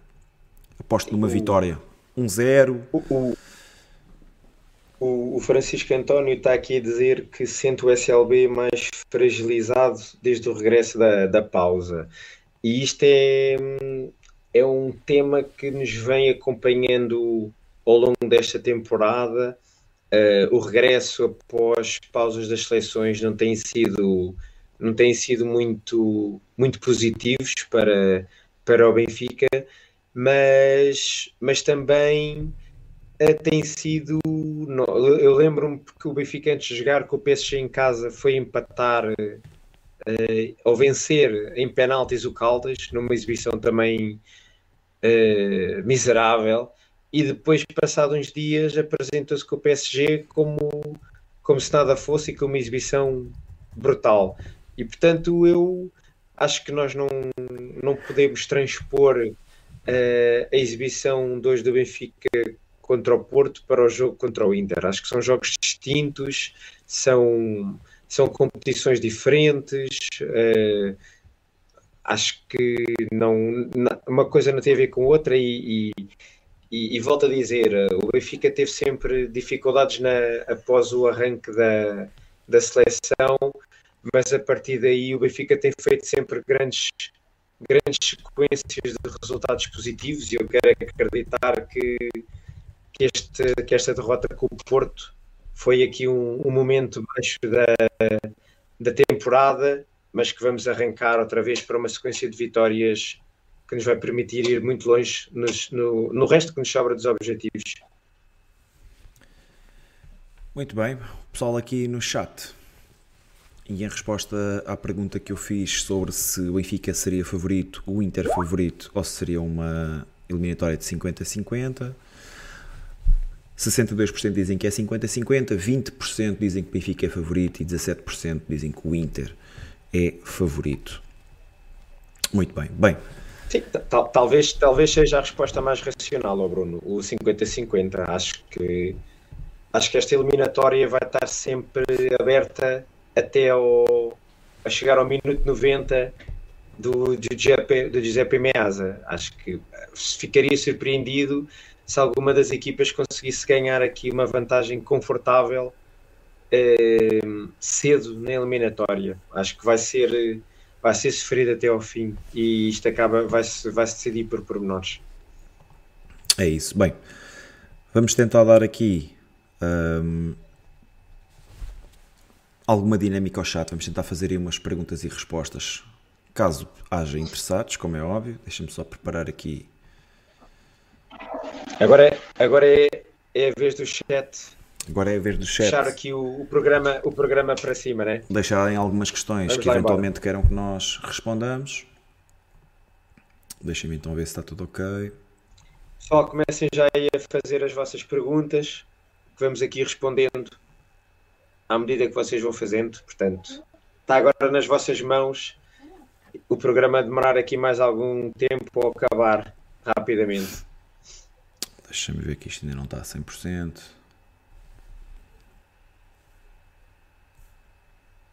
Bora lá, Bruno, faça aí a tua magia. Ah, espera aí, eu acho que tenho aqui um problema, não vai dar. Pelo menos não vai dar desta forma. Pá, é que eu formatei o computador há pouco tempo e não, e não tenho aqui um plugin instalado. Parece, parece o Benfica contra o Porto hoje. É cheio de problemas. é verdade. Malta, mas se tiverem questões, vão fazendo, vão fazendo que nós respondemos. Não é por causa disso, mas é, falta-me aqui um plugin que eu não tenho Olha, em- enquanto, enquanto não surgem aqui as primeiras perguntas, ehm, acho que ainda não te ouvi a falar sobre a, a renovação do Roger Schmidt até 2026. Não viste o último episódio do Bigode? Não ouvi, não ouvi. Assim, assim é que se vê Mas- quem é que anda atento. Pá, parece-me parece bem a renovação com o Roger. Eu sou um apaixonado, confesso, de Roger Schmidt. Ahm, sinto que o timing ahm, não me agradou ser eh, nesta fase. Acho que é um timing um pouco estranho, ok? Por outro lado, penso que o Benfica está a antecipar um possível problema ao, ao fazê-lo o mais depressa possível. O Benfica evita que surjam novelas a exemplo daquilo que se passou, sei lá, ou com, com Enzo Fernandes ou com outros atletas que dão um, têm um, um destaque enorme e que depois possam haver eh, inúmeros interessados e o Benfica fica sempre ali na tremideira de vai sair, não vai sair, o que é que acontece? Acho que foi uma prova de que o Benfica quer contar com Roger Schmidt, mas que acima de tudo Roger Schmidt também conta com o Benfica. Ah, e eu penso que esta renovação, com este timing, ah, por mais dois anos, penso que é exatamente isso, Rui. Penso que é Roger Schmidt a dizer: Eu estou no Benfica de corpo e alma, só saio daqui se acontecer alguma coisa muito ah, surreal. E é o Benfica a dizer que gosta da forma, com que este, com- da forma como este, que este treinador está a trabalhar e pretende prolongar o vínculo. Como é que tu vês? Sim, concordo. Acho que é o consolidar de uma relação que está a funcionar muito bem. Hum, acho que Roger Schmidt compreendeu perfeitamente o que é o Benfica e o que é estar no Benfica, e portanto, hum, pá, não, não sei se o timing, mais semana, menos semana, hum, qual é que seria o timing ideal, mas. Uh, o, o que eu sinto é que foi importante ter sido antes do, do final da temporada, como tu disseste, para, para evitar aqui uh, essas chamadas novelas. E, e acima de tudo, uh, o que eu sinto é que esta renovação não, não blinda a possibilidade do Roger Schmidt sair no final da temporada, porque sabemos que às vezes existem, existem chamamentos que até pelo dinheiro envolvido Claro. Por vezes é difícil dizer se que não vem, mas acima de tudo 121 milhões de jogadores, por- 121 milhões de euros por um jogador, o que é que custa dar 10 ou 20 por um treinador? Percebes? Acho que não é por aí. é isso, é isso agora, agora o que eu sinto é que se, se alguém quiser vir muito buscar o Roger Schmidt eh, o Benfica nunca conseguiria evitar que ele saísse mas pelo menos podemos ser ressarcidos de 30 milhões, que é o- a cláusula de rescisão agora que ficou do Roger Schmidt, e pronto, não é que, não é que fosse uma, uma saída fácil de colmatar, mas pelo menos o Benfica de alguma maneira seria, seria recompensado. Olha, temos perguntas aqui a cair. O Benfica ST, o André, pergunta: acham que a lesão de Bá teve influência no jogo de hoje? Mudou a estratégia, Rui? Uh, epá, acho, que não, acho que não mudou a estratégia, mudou foi o, a forma a- ou a maneira de jogar de quem está naquela posição. Uh, Bá é um jogador que dá muito mais profundidade uh, a, a nível ofensivo. Relembrar que ele foi quem fez a assistência para o gol do Benfica. É um jogador que uh, sobe muito e que dá grande disponibilidade ofensiva uh, a quem está perto dele e, e faz uma coisa que a mim também me agrada bastante, que é o facto de conseguir recuperar bolas muito alto, porque condiciona muito a, a saída de jogo do adversário muito alto no, no campo. Com a entrada do, do, do Gilberto, uh, a tática ou a estratégia não mudou, eu acho que o Gilberto não consegue fazer o que o que Bá faz. E, portanto, é um jogador, como eu disse há bocado, de tração atrás, muito mais defensivo. E, portanto, foi um jogador que espera mais que o adversário chegue, não vai tanto na pressão uh, alta. E, e, também é um jogador que não chega tanto ao meio campo uh, ofensivo do adversário. Uh, que eu me lembro hoje, se o Gilberto fez algum, algum cruzamento, deve ter sido muito mau, porque eu não me recordo uh, de algum pormenor dele nesse, nesse aspecto. E, portanto, e sim mudou a forma como o Benfica tinha de conseguir criar mais perigo junto ao adversário. Olha, uma boa questão. a verdade é que o Benfica não, não conseguiu uh, esticar muito o jogo, o Benfica não conseguiu atacar muito pelos flancos, Grimaldo foi uma sombra de si próprio, e a verdade é que só Alexander Baek conseguiu fazer e com muito sucesso, não é? Aquilo que foi o único gol do Benfica nasce de um cruzamento perfeito de Alexander Bá. Sinceramente, André, eu acho que o jogo não teria sido diferente. Acho que o Benfica ia ter as mesmas dificuldades. Acho que um dos problemas não foi esse. Agora, pode ser que o Bá conseguisse desenvencilhar de outra forma e que conseguisse ter mais oportunidades de cruzamento, que é uma coisa que, que reconheço a sua superioridade em relação ao Gilberto e que isso pudesse ter eh, mudado um ou outro lance. Agora, acho que a nível eh, estratégico, acho que não mudou absolutamente nada. Acho que o Benfica hoje perdeu por culpa própria e não foi por base ter lesionado ou não. Christopher Ribeiro pergunta: se não houvesse jogo com o Inter, o jogo do Benfica de hoje teria sido melhor? Christopher, boa, boa questão também. Um, é difícil responder. Eu acho, eu acho que o Benfica, mais do que o Benfica estar preparado para o jogo de hoje, acho que o Porto veio muito melhor preparado. Acho que o Porto entrou mesmo muito bem e soube ler o Benfica do primeiro ao, ao último minuto e, e foi superior. Um, eu acredito que, ou quero acreditar que o jogo, o jogo de terça-feira com o Inter não, não terá influência naquilo que foi o jogo de hoje. Uh, não te sei responder uh, pá, com certeza, como é óbvio. Acredito que para alguns jogadores estivessem a pensar no jogo de terça-feira, para outros jogadores o jogo de hoje seria mais importante. Enfim, é algo que nós nunca conseguiremos uh, medir. Mas, mas acho que não é por aí, muito sinceramente. Eu percebo, aquilo, percebo a tua questão, é uma boa questão. Acho que não passa por aí. Acho que os jogadores do Benfica teriam que estar mais do que responsabilizados para aquilo que era o jogo de hoje e não, e não estarem a pensar no jogo terça-feira, digo eu. Rui. Uh, pois, eu acho que o jogo do Inter na terça-feira não, não, teve, não teve nenhuma influência para, para, o, para o que foi o jogo do Benfica hoje. Ou pelo menos eu quero acreditar nisso. Uh, se, se eu sentisse que, que alguns jogadores do Benfica estavam, ou que o Benfica, enquanto coletivo, estivesse a pensar mais no jogo do Inter do que hoje no jogo com o Porto, acho que é, acho que é não conhecer uh, o que é a realidade do Benfica e o que este jogo representa para os adeptos do Benfica e, e a tristeza que hoje todos estamos a sentir por não termos sido capazes de nos superiorizar frente ao nosso rival. E, e isto é algo que perdura no tempo, esta derrota.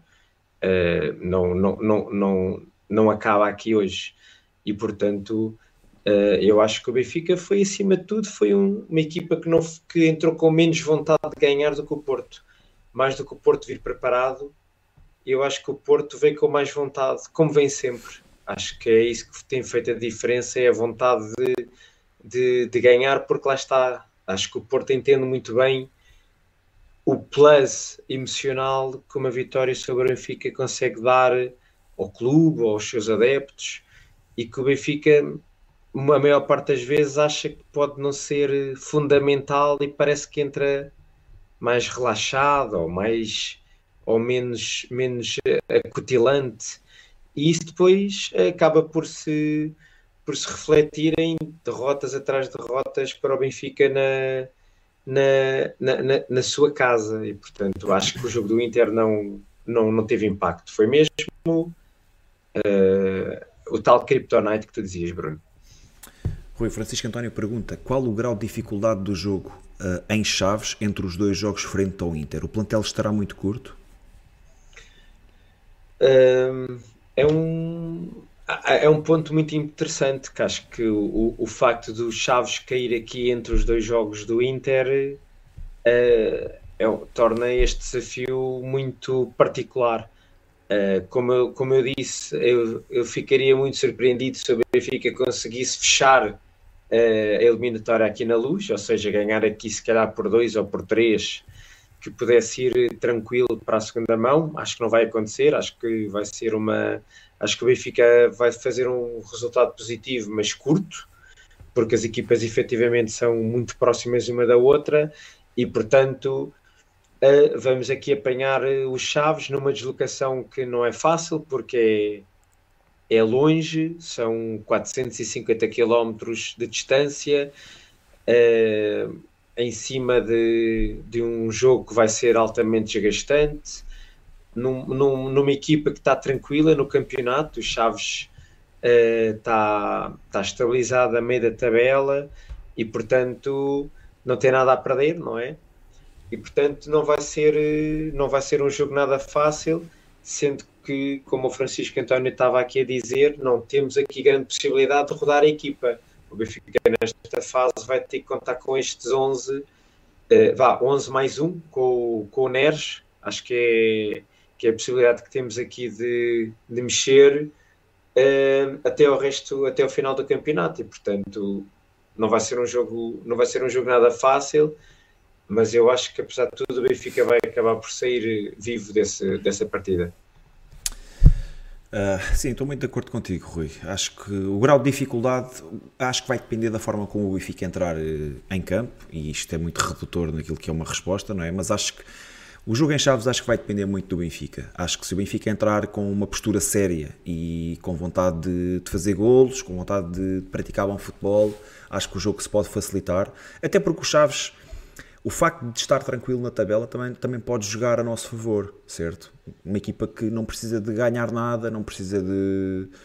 Pode jogar sem pressão, isto pode, pode jogar a nosso favor, como pode jogar contra também. Uh, quanto ao facto do plantel estar curto, acho que o plantel está curto, sim. Acho que se nós, se nós olharmos para aquilo que foi a, a, o mercado de transferências de inverno, não é? Este, aquilo que normalmente serve para se, para se fazer um reajuste, esse reajuste, olhando aquilo que são os dias de hoje, esse reajuste não foi feito, porque nós perdemos um titular, perdemos um jogador titular, um, um médio centro chamado Enzo Fernandes, não conseguimos nenhum, nenhum jogador para o lugar de Enzo Fernandes, embora tivessem entrado três jogadores, a verdade é que um deles está fora por lesão e a lesão diz que poderá ser até ao final de abril, não se sabe em condições é que, é que, é que chegará, estou a falar de Gonçalo Guedes, e depois dois outros jogadores que, pelos vistos, estão a ser preparados para entrar na equipa a longo prazo. Mas a verdade é que tardam a entrar na equipa. Uh, Kasper Tengsted deu um ar da sua graça no, no jogo anterior ao Porto. Uh, Sheldrup jogou, já não me lembro muito bem contra quem. Na Madeira. Mas, na Madeira. Na Madeira, pronto, teve 5 minutos de jogo, tal, tal como o Tengsted, mas também não, não fez muita coisa. Ambos passaram, fizeram alguns jogos na equipa B mas também não terá sido o suficiente para se projetarem com, com na iminência de serem reforços ou, ou, de serem jogadores a saírem do banco. Uh, eu acho que o plantel está curto, Francisco. Acho, acho que, que o Benfica está. Acho que o Roger Schmidt está a espremer muito aquilo que é o plantel do Benfica nesta altura. Como o Rui disse, o plantel do Benfica neste momento são 11 mais David Neres. Se precisarmos de mudar alguma coisa no jogo, não é? Estamos bem a nível de centrais entre Gilberto e Bá não há assim grandes diferenças, embora isso seja, seja debatível, uh, mas depois. Se acredito que o Gonçalo Guedes ainda possa ser opção uh, ainda este mês. E se e... Gonçalo Guedes era titular no lugar do Rafa? Ainda tinha, exatamente, e se o Gonçalo Pá. Ramos seria titular hoje no lugar do Rafa? Ou seja, aqui uma série de. Temos três. aqui várias, várias perguntas em torno do Gonçalo Guedes e Sim. que liga muito com esta do plantel estar curto, não é? Olha, vou responder muito rapidamente. Guedes teria sido importante no, no jogo de hoje? Uh, eu acho que sim, eu acho que Guedes teria sido importante no, no jogo de hoje. Uh, acho que as opções do, do, do banco são curtas, Rui. Uh, acham que o Gonçalo Guedes ainda pode ser op opção ainda este mês? Pá, Boletim Clínico ainda não, não, não tem dito nada sobre Gonçalo Guedes. A previsão foi para final de abril muito sinceramente, vou-me remeter àquilo que são as informações iniciais, vou contar com Gonçalo Guedes para o final do mês. Vitor Pimenta, o Gonçalo Guedes era titular no lugar de Rafa. Não sei se era titular, mas pá, hoje no lugar de Rafa até Lucas Veríssimo tinha sido a melhor opção. Portanto, Gonçalo Guedes era, muito bem-vindo para o jogo de hoje, até porque é um, um jogador vertical, um jogador de, de criativo, de velocidade. Foi tudo o que o Benfica não teve hoje. Rui. É, pois é isso, é, o, o Gonçalo Guedes acho que pelo menos uh, já quando ele se lesionou já estava mais uh, a entrar como suplente do que como titular, mas era um jogador que hoje seria muito importante e que ligava muito com esta questão do plantel curto. Nós, tinha, é engraçado como um jogador faz essa diferença. Quando o Gonçalo Guedes estava disponível eu acho que nós todos estávamos muito entusiasmados com a possibilidade que tínhamos no banco. Dizíamos que tínhamos o Guedes, o Neres, uh, Rafa, tínhamos aqui. A determinada o, altura. Sim, mas estava o Rafa, não estava o Neres, por exemplo. Mas, mas pronto, tínhamos aqui possibilidades de mexer em vários, em vários, em várias posições do meio campo e com a saída, com a lesão de Guedes, de repente voltámos a ficar sem opções e portanto o Gonçalo Guedes faz sempre falta porque é um jogador que pode, do meio campo à frente, pode jogar em qualquer, em qualquer função. E, e, e, ligando aqui com esta questão do Rafa, eh, eu acho que ele não seria titular no lugar do Rafa, porque nós nunca sabemos qual é o Rafa que vai jogar, se é aquele Rafa estratosférico, se é este Rafinha que tem jogado nos últimos jogos, mas era um jogador que. Desculpa dizer, mas. Rafinha era um excelente jogador. Era, né? sendo, sendo o Rafa que estava hoje a jogar de forma miserável, certamente que não tinha entrado o Guedes aos 85 minutos, não é? Tinha entrado bem mais cedo porque era um jogador que podia trazer coisas diferentes ao, ao jogo. Por fim, a questão do Guedes, de, do tempo de, de, do, do momento de regresso. Esta semana eu penso que foi, eu não quero estar a enganar ninguém, mas eu penso que foi na bola que veio uma notícia em que vinha que o Gonçalo Guedes estava próximo de, de, terminar a sua fase de recuperação. Portanto, eu quero acreditar que mais uma, duas semanas o Gonçalo Guedes possa estar disponível para, para jogar. Estou mais positivo do que o final do mês, Bruno. Acho que meio, meio, a, meio de, a meio de abril talvez ele já possa estar disponível para jogar. Pá, seguir ao, a seguir ao, ao segundo jogo a seguir ao jogo do Inter, talvez. Vamos acreditar que sim. Rui, Vitor Pimenta pergunta: acham que a renovação de Otamendi e Grimaldo pode acontecer depois de Roger Schmidt ter renovado? Uh, acho que essas renovações não têm nada a ver com a, com a renovação do Roger Schmidt e continuo a dizer algo que já venho a dizer há meses. Acho que Otamendi vai renovar e Grimaldo não vai renovar porque ele não quer. Sim, acho, acho que, pá, totalmente acordo aí com a tua resposta, Rui. Acho que as renovações de Otamendi e Grimaldo não têm nada a ver com Roger Schmidt, são assuntos, são dossiês separados uh, e também acredito mais na renovação de Otamendi uh, do que na renovação de Grimaldo. Acho que Grimaldo dificilmente continuará no, no Benfica. O Rui Martins pergunta qual dos jogos que restam no campeonato vos causa mais apreensão? Rui, a mim o jogo que me causa mais apreensão será o jogo em Alvalade.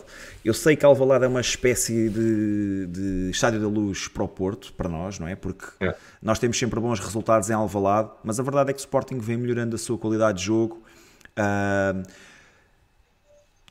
Acho, acho que das equipas que vamos apanhar até ao final do campeonato é a mais forte, embora o Braga esteja à frente, eu considero o Sporting mais forte que o Sporting Braga e, e é o jogo que me causa mais apreensão porque Sporting está com algumas dificuldades em chegar uh, a, a, a, lugares de acesso à Liga dos Campeões, não é? Ainda, ainda na, na passada quinta-feira voltou a perder pontos, empatou com o Gil Vicente, ficou a 5 pontos do Braga poderá já não ter muita coisa a dizer nesse jogo e, e, poderá ser o jogo da época para eles, como hoje foi o jogo da época para o Porto, não é? Não tem mais nada.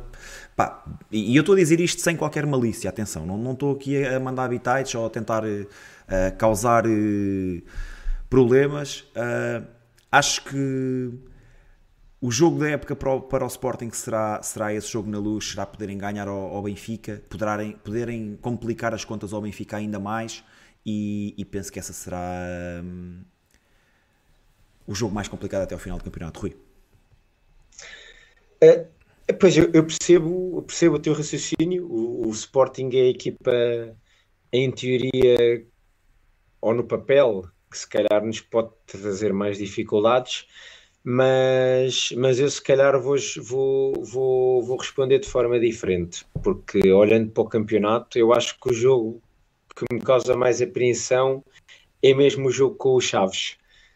Uh, porque, por aquilo que falámos há bocadinho, é um, é um jogo que calha entre, entre duas eliminatórias da Champions, que um jogo importante porque vem na sequência da, desta derrota e desta derrota, e porque o, o Benfica um, com, precisa de cinco vitórias, penso eu, para, para ser campeão depois desta derrota. Uh, isto se o Porto não perder pontos, não é? E eu acho que o Benfica pode não precisar do jogo do Sporting, Bruno. Estás a perceber? Até podes lá chegar já campeão, porque o Sporting é a penúltima jornada e portanto só, só se tu perdes pontos até lá é, verdade. é que o Sporting passa a ser um jogo complicado para o Benfica e portanto eu acho que os Chaves lá está, por ser uma equipa que já não tem nada a perder, que está tranquila, que vai jogar o jogo pelo jogo, pode-nos criar dificuldades. Depois o Benfica recebe o Estoril, vai a Barcelos, uh, recebe o Braga, mas eu acho que o Braga em casa, o Benfica, acho eu, não, não, vai, não vai vacilar e pode, e pode ficar aí o, o campeonato mais ou menos resolvido, não é? Não sei, eu vejo Sim. este jogo com Chaves com com alguma apreensão. Aí a questão, a questão do Benfica poder chegar ao Alvalade já campeão é, é, realmente uma possibilidade. Mas pronto, vamos imaginar que, que não sabemos que não, disso que não chega, não é? Sim. Não, é, é, é um jogo muito Pá, difícil, não acho, é? Acho que vai ser um jogo difícil. Acho que o Sporting tem estado a jogar bem, tem estado a praticar bom futebol, está melhor nesta segunda, nesta segunda volta. Tivemos dificuldades, foi um jogo que me custou muito na, na primeira volta não termos ganho. Acho que fomos superior o jogo todo. Um, portanto, acho que o Sporting está melhor agora e, e, acho que vai, eles vão ter um, um tónico extra nesse, nesse jogo por ser, por ser contra nós e lá está, por quererem. Sim. É sempre o jogo da vida deles, não é? Claro. Um, Rui, ajuda-me. Próxima questão. Miguel Amaral, uh, acham que a equipa merecia uma subidela ao fim desta exibição miserável? Miguel, uh, pá, a meu ver, não merecia uma exibição é, é complicado responder, eu, eu, eu, percebo aqui a questão da subida dela. A equipa realmente foi, foi miserável hoje. A equipa esteve muito longe daquilo que é o seu nível, ou que foi o nível durante a temporada. Um, Parece-me parece prematuro. Não é por causa de um jogo, tudo bem que, que é o jogo onde não podemos claudicar, é um jogo onde temos que dar uma resposta uh, importante, até pelo passado recente e, mais uma vez, Benfica já não ganha ao Porto em casa há seis jogos consecutivos, isso é preocupante. Uh, nos últimos 10 anos temos um histórico de, de muito poucas vitórias contra o Porto. Mas a equipa pá, acho que tem, tem feito uma época muito positiva. Uh, será que a equipa é merecedora por causa deste jogo? Pá, não, seria, não seria a minha forma de, de, de estar no final do jogo de hoje. Percebo quem o possa fazer, Rui. É, sim, acho, acho, acho que epá, o jogo quando acabou acho que assolou uma tristeza gigante pelo Estádio da Luz e pelo, por todos os benfiquistas por esse mundo fora uh, e sentiu-se, não é? Acho que houve ali uma, uma tristeza muito grande quando vimos que não íamos conseguir ter um bom resultado no final desta partida, mas lá está, também não acho que seja a altura para, para criar esse, essa disrupção entre os adeptos e a equipa. Acho que tem sido isso também uh, um fator fundamental que tem ajudado o Benfica a estar mais próximo dos seus objetivos. Uh, ficou mais difícil, mas eu acho que ainda temos todas as condições para, para chegarmos ao 38 e portanto acho que temos que continuar uh, a mostrar que estamos com a equipa, que, que acreditamos e, e, apesar, e, e, lá está percebendo, a vontade era muita de, de, de, de rebentar com tudo no final do jogo, mas pelo menos do que eu senti no estádio, poucos ou nenhum assobios eu ouvi quando acabou o jogo. Uh, também não houve um apoio, também não houve um apoio massivo, é verdade. Mas foram Acho mais que foi mais aplausos aquele, foram mais aplausos do que os assobios. Mas, mas acima de tudo, uh, uh, eu acho que o sentimento que, que, que despassou no final do jogo foi mesmo de desilusão e de tristeza. Acho que foi ali um, um silêncio, um silêncio que dizia muito, quase um silêncio a, a, a, a saber a subida dela. Rui Querquês ou Jurasek? Pergunta ao Francisco António. Uh, bom, vestindo aqui uh, o chapéu do bigode manager, não é? Um, do pouco que eu conheço entre os dois jogadores, parece-me que, que o Querquês possa ser estar mais apto para, para estar para entregar mais rápido, mais rápido que o Jurucek. O Jurucek vem do a vir vem do Slavia de Praga, tal como veio o Bá. Uh, na minha opinião, ele é mais fraco do que o Bá uh, à chegada ao Benfica. Eu via no Bá um jogador mais interessante do que este Jurucek e nós vimos que o Bá chegando aqui a Portugal, vindo de um campeonato como o da República Checa, sentiu aqui, ainda sente algumas dificuldades de adaptação, porque o nível efetivamente é mais difícil, é mais, o ritmo é outro, e portanto uh, o, o, o Querquês vem de um, de um campeonato mais próximo do nosso, uh, mais em que o futebol também é, é jogado de forma mais evoluído. mais evoluído, mais rápido. Acho que ele. E de uma equipa como o Aze Alkmaar, Aze Alkmaar, certo? Que que, que, consegue estar sempre bem, quer a nível nacional, quer nas competições europeias, e portanto acho que era um jogador mais próximo de, de chegar e pegar logo destaca. Pá, eu, não, eu não conheço muito de Jurasek, uh, só ouvi falar agora, dadas as notícias recentes do seu treinador, que diz que, diz que, que ele faria companhia a Alexander Bá, mas já seguia Milos Querquês, e aí estou inteiramente de acordo com o Rui. É um jogador que me agradava, já o segui há algum tempo. Aliás, como sigo muitos jogadores do AZ Alkmaar, tem uma, uma bela base de jogadores. Uh, provavelmente Roger Schmidt também já deu um olho em Carquês. Uh, é um campeonato muito mais evoluído. Parece-me ser eh, um jogador também superior a Jurasek, embora mais uma vez não conheça, não conheça muito deste, deste jogador do, do Slavia. Um, portanto, claramente a primeira opção. Mas se pudesse escolher, escolhia outro, um espanhol que não está aqui, que chama-se Alex Grimaldo, e esse eu gostava de contar no próximo ano. Mas acho que vai ser mais complicado. Bem, mais questões, Rui? Uh, estou aqui à procura. André Pilar, acham que este wake-up call vai dar força à equipa para o resto da época ou se pelo contrário vamos tremer? Como acham que a equipa vai responder a partir de agora, Rui? Perguntou André Pilar. Uh, boa noite, André. Uh, epá, eu, lá está, eu acho que já respondi isso há bocadinho. Não me parece que. Acho que esta derrota não, não vai deixar marcas profundas. Acho que o Benfica também já tem a maturidade suficiente para, para conseguir gerir estes, estes desaires. O Benfica ultrapassou quando perdeu em Braga, quando empatou em Guimarães, e acho que o Benfica vai ultrapassar outra vez uh, esta derrota. Por isso, não me parece que, que vai ter impacto no, no resto da época. O único impacto que tem é que a gente vencendo, acho que podíamos encarar o resto da época de uma forma um bocadinho mais relaxada e criar o foco nos jogos em que nós queríamos que, que ele existisse. E agora, com, com este aproximar do Porto, a vantagem é longa, mas é mais curta e portanto já não vai dar para, para gerir nada, vai ter que ser a, a 100% jogo a jogo, portanto, mas não me parece que o Benfica vá ser impactado por esta derrota.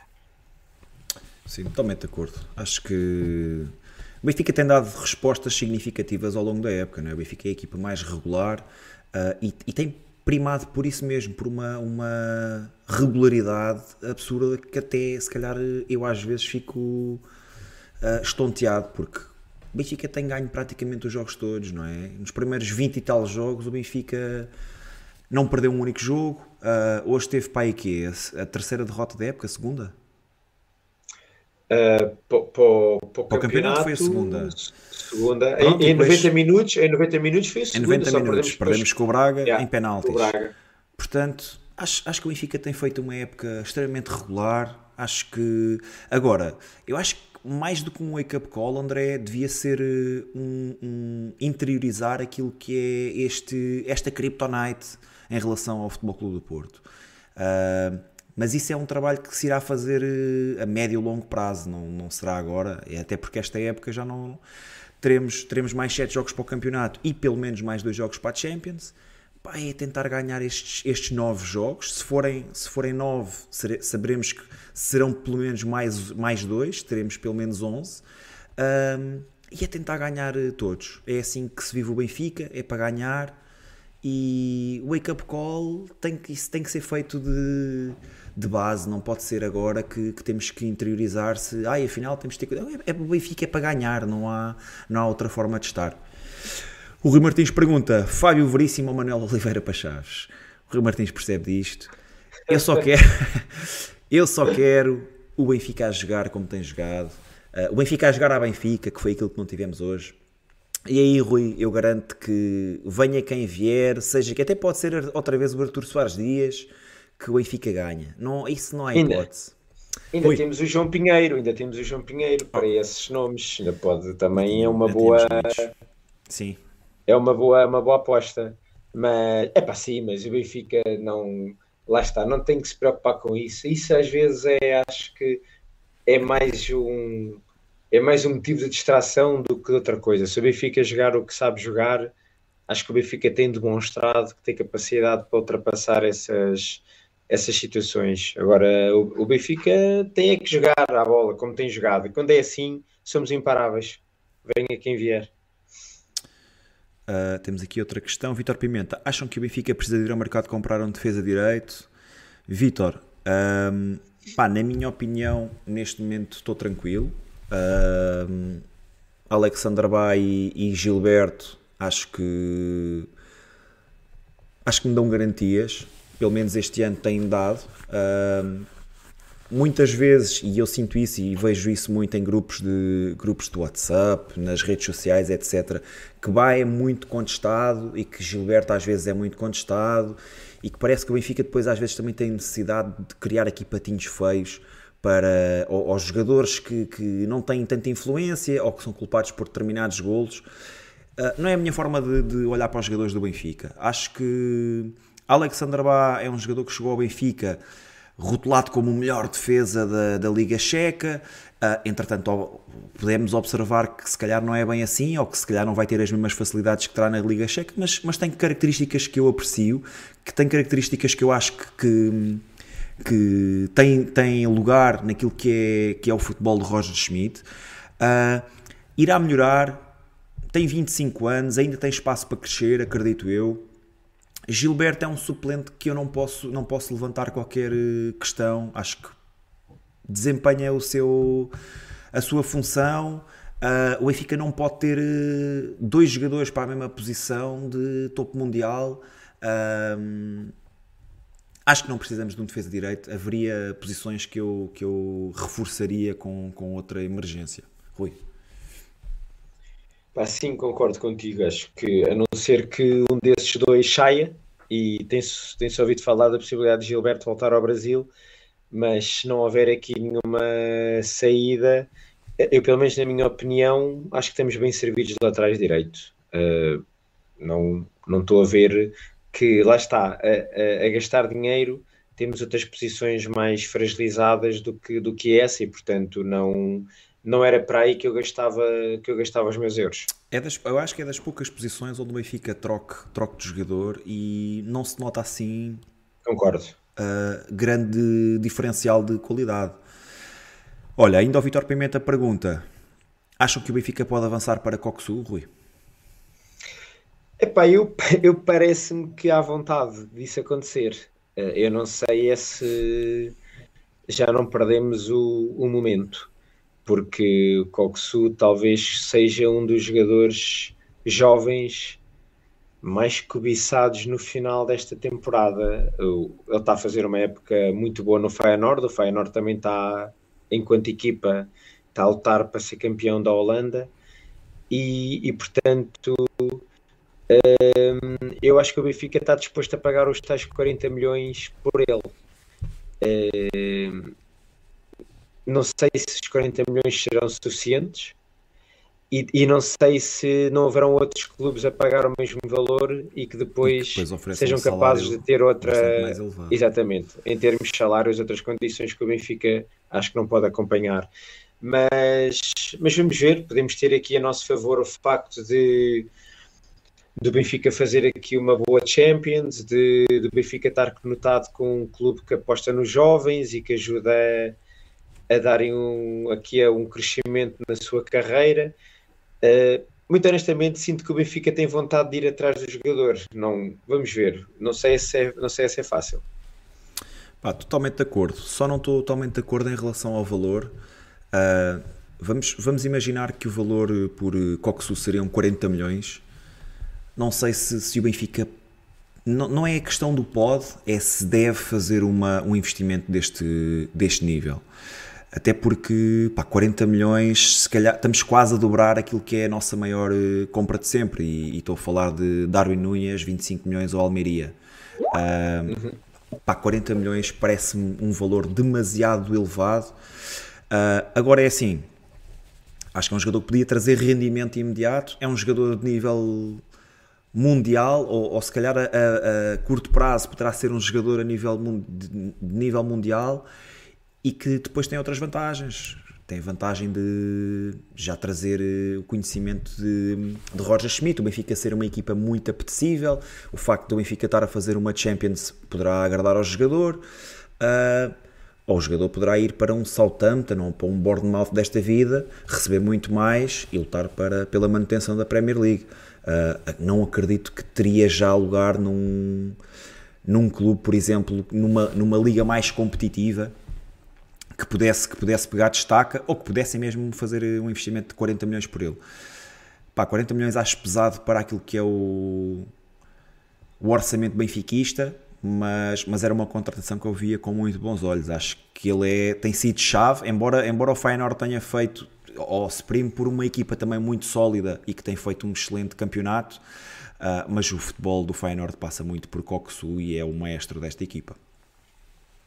Mas olha, não te esqueças que o Benfica acabou por fazer eh, uma grande venda com Enzo Fernandes agora em dezembro e, e eu estou convencido que uh, o Gonçalo Ramos ou o António Silva vão sair no verão e portanto o Benfica tem bastante liquidez para poder investir uh, num jogador por esses valores, não é? Uhum. Até porque eu acredito que um jogador que tem 21 ou 22 anos, não é? O Coxo. Por aí, sim. Eu, eu acho que pode ainda ser valorizado. Uma coisa era tu dizeres-me que vinha um jogador de 40 milhões com 29 anos. Claro. Eu aí seria frontalmente contra, porque realmente era um dinheiro que não, já não irias recuperar nada dele.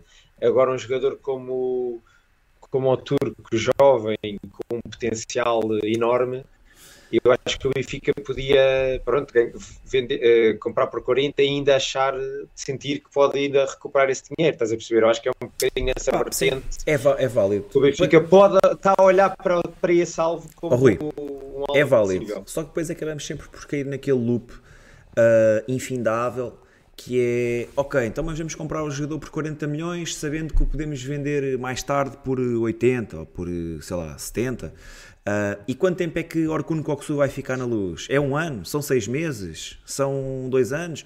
Percebes? Acabamos então, sempre... Eu percebo isso, eu percebo isso. Há sempre, há sempre essa Sim, questão.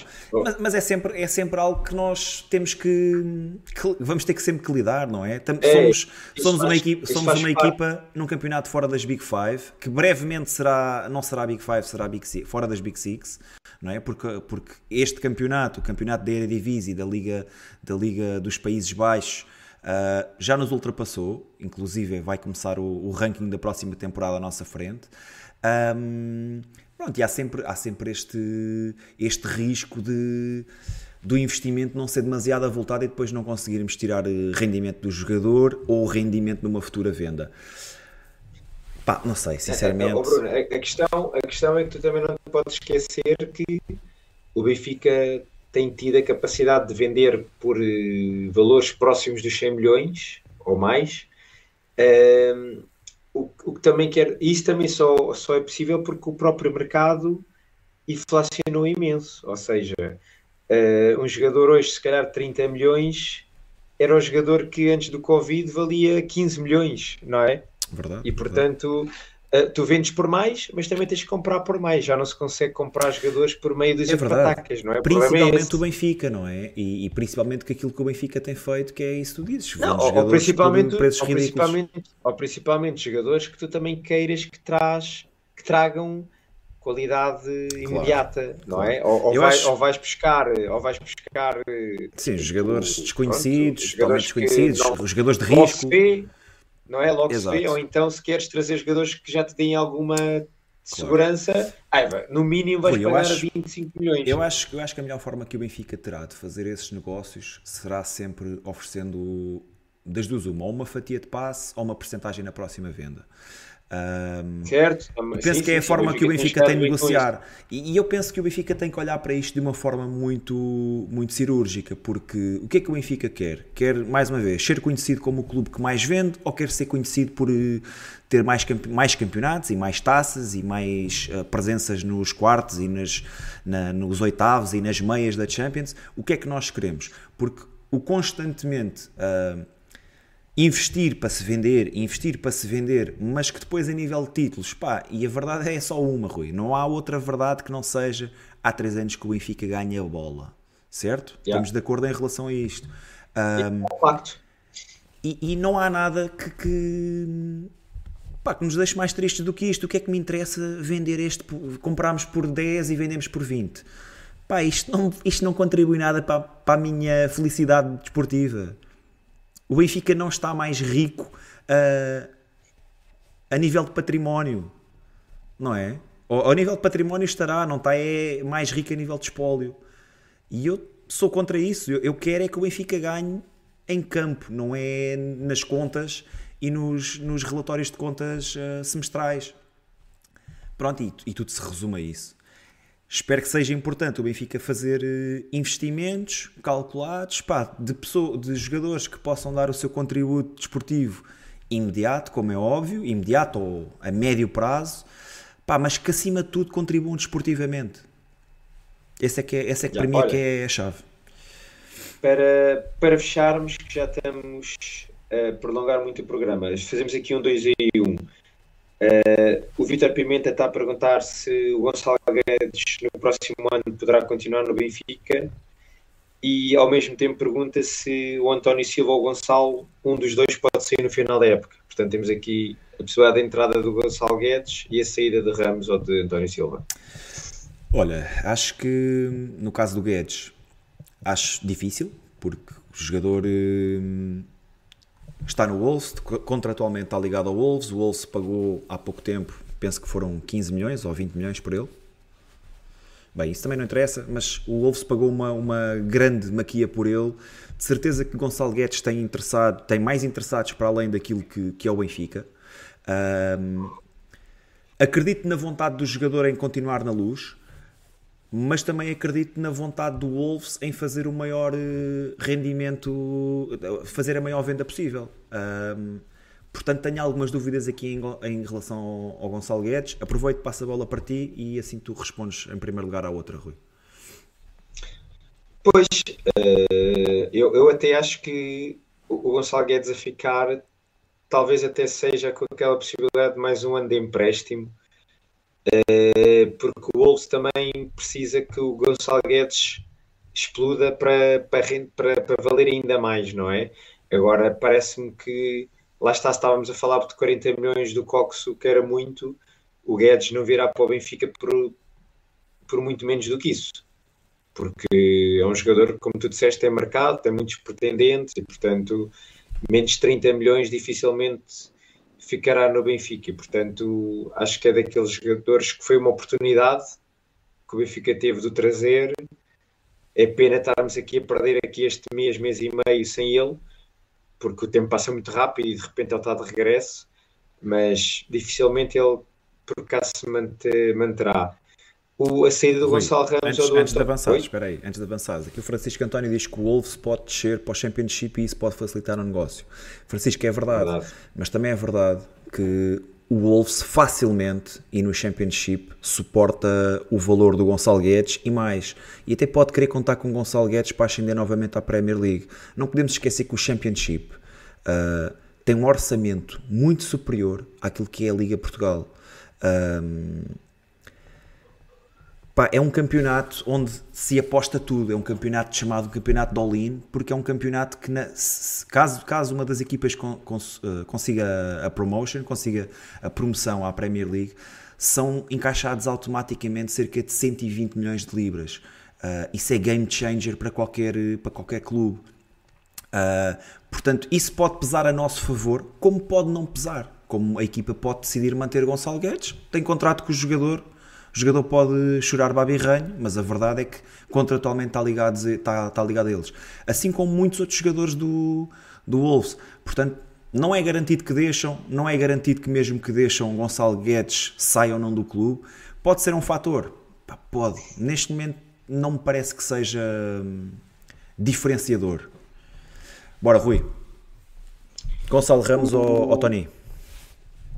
Pá, eu estou mesmo convencido que um dos dois vai, vai sair, porque hum, são dois jogadores altamente apetecíveis na, na Europa. Eh, se eu pudesse escolher a, ter que vender um, acho que optava pelo, pelo António Silva. Achas? Porque, sim, porque Só acho achas? que é onde o Benfica está mais bem servido. E, Bem, portanto... Eu tenho toda a certeza que preferia que saísse António Silva. Nada é contra o jogador, mas exatamente por, não, por pelo contrário, Pelo contrário. Exatamente, Adoro pelo contrário. António Silva, mas... Mas porque acho mas que é muito mais tínhamos... fácil substituir António Silva, e, e digo aqui yeah. mais fácil com muitas aspas. E, até já temos e até já temos em casa o seu suplente, não é? Temos temos Morado, temos Lucas Veríssimo, temos o Tiago Araújo. Ah, temos João Vitor. Muitos... E deixa-me deixa dar tá... aqui um apontamento. João Vitor fez equipa da semana na, na Liga 1. Foi considerado. Yeah. Não, tem... Acho que entrou tem, na equipa da semana. Um, temos aqui um naipe de centrais muito competente e, portanto, uh, como tu dizeste, tá, era mais fácil de substituir. O Gonçalo Ramos é um, é um jogador que é um avançado uh, é sempre mais difícil de substituir e é muito mais caro sempre. Um avançado teremos sempre que atirar-nos para valores muito altos e, portanto, se pudermos manter o Gonçalo Ramos por mais uma época era o ideal, pelo menos. Pá, futebol é golo, Gonçalo Ramos é golo e golo é dinheiro.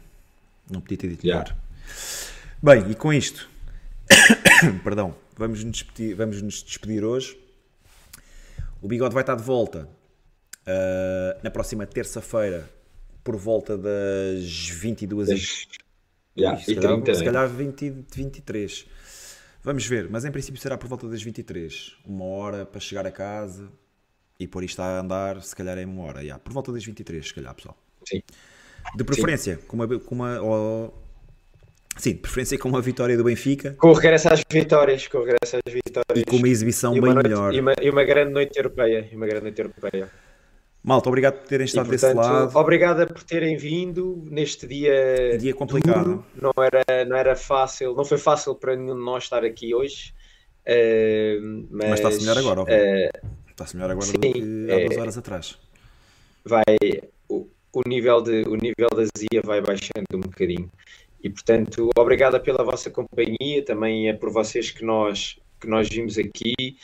E, e pronto, antes de saírem, deixem like, quem nos está a ouvir pela primeira vez, subscreva o canal e, e cá estaremos na terça-feira uh, nas relotes para, para estar, apareçam quem quiser e, e lá estaremos no estádio a apoiar o nosso Benfica.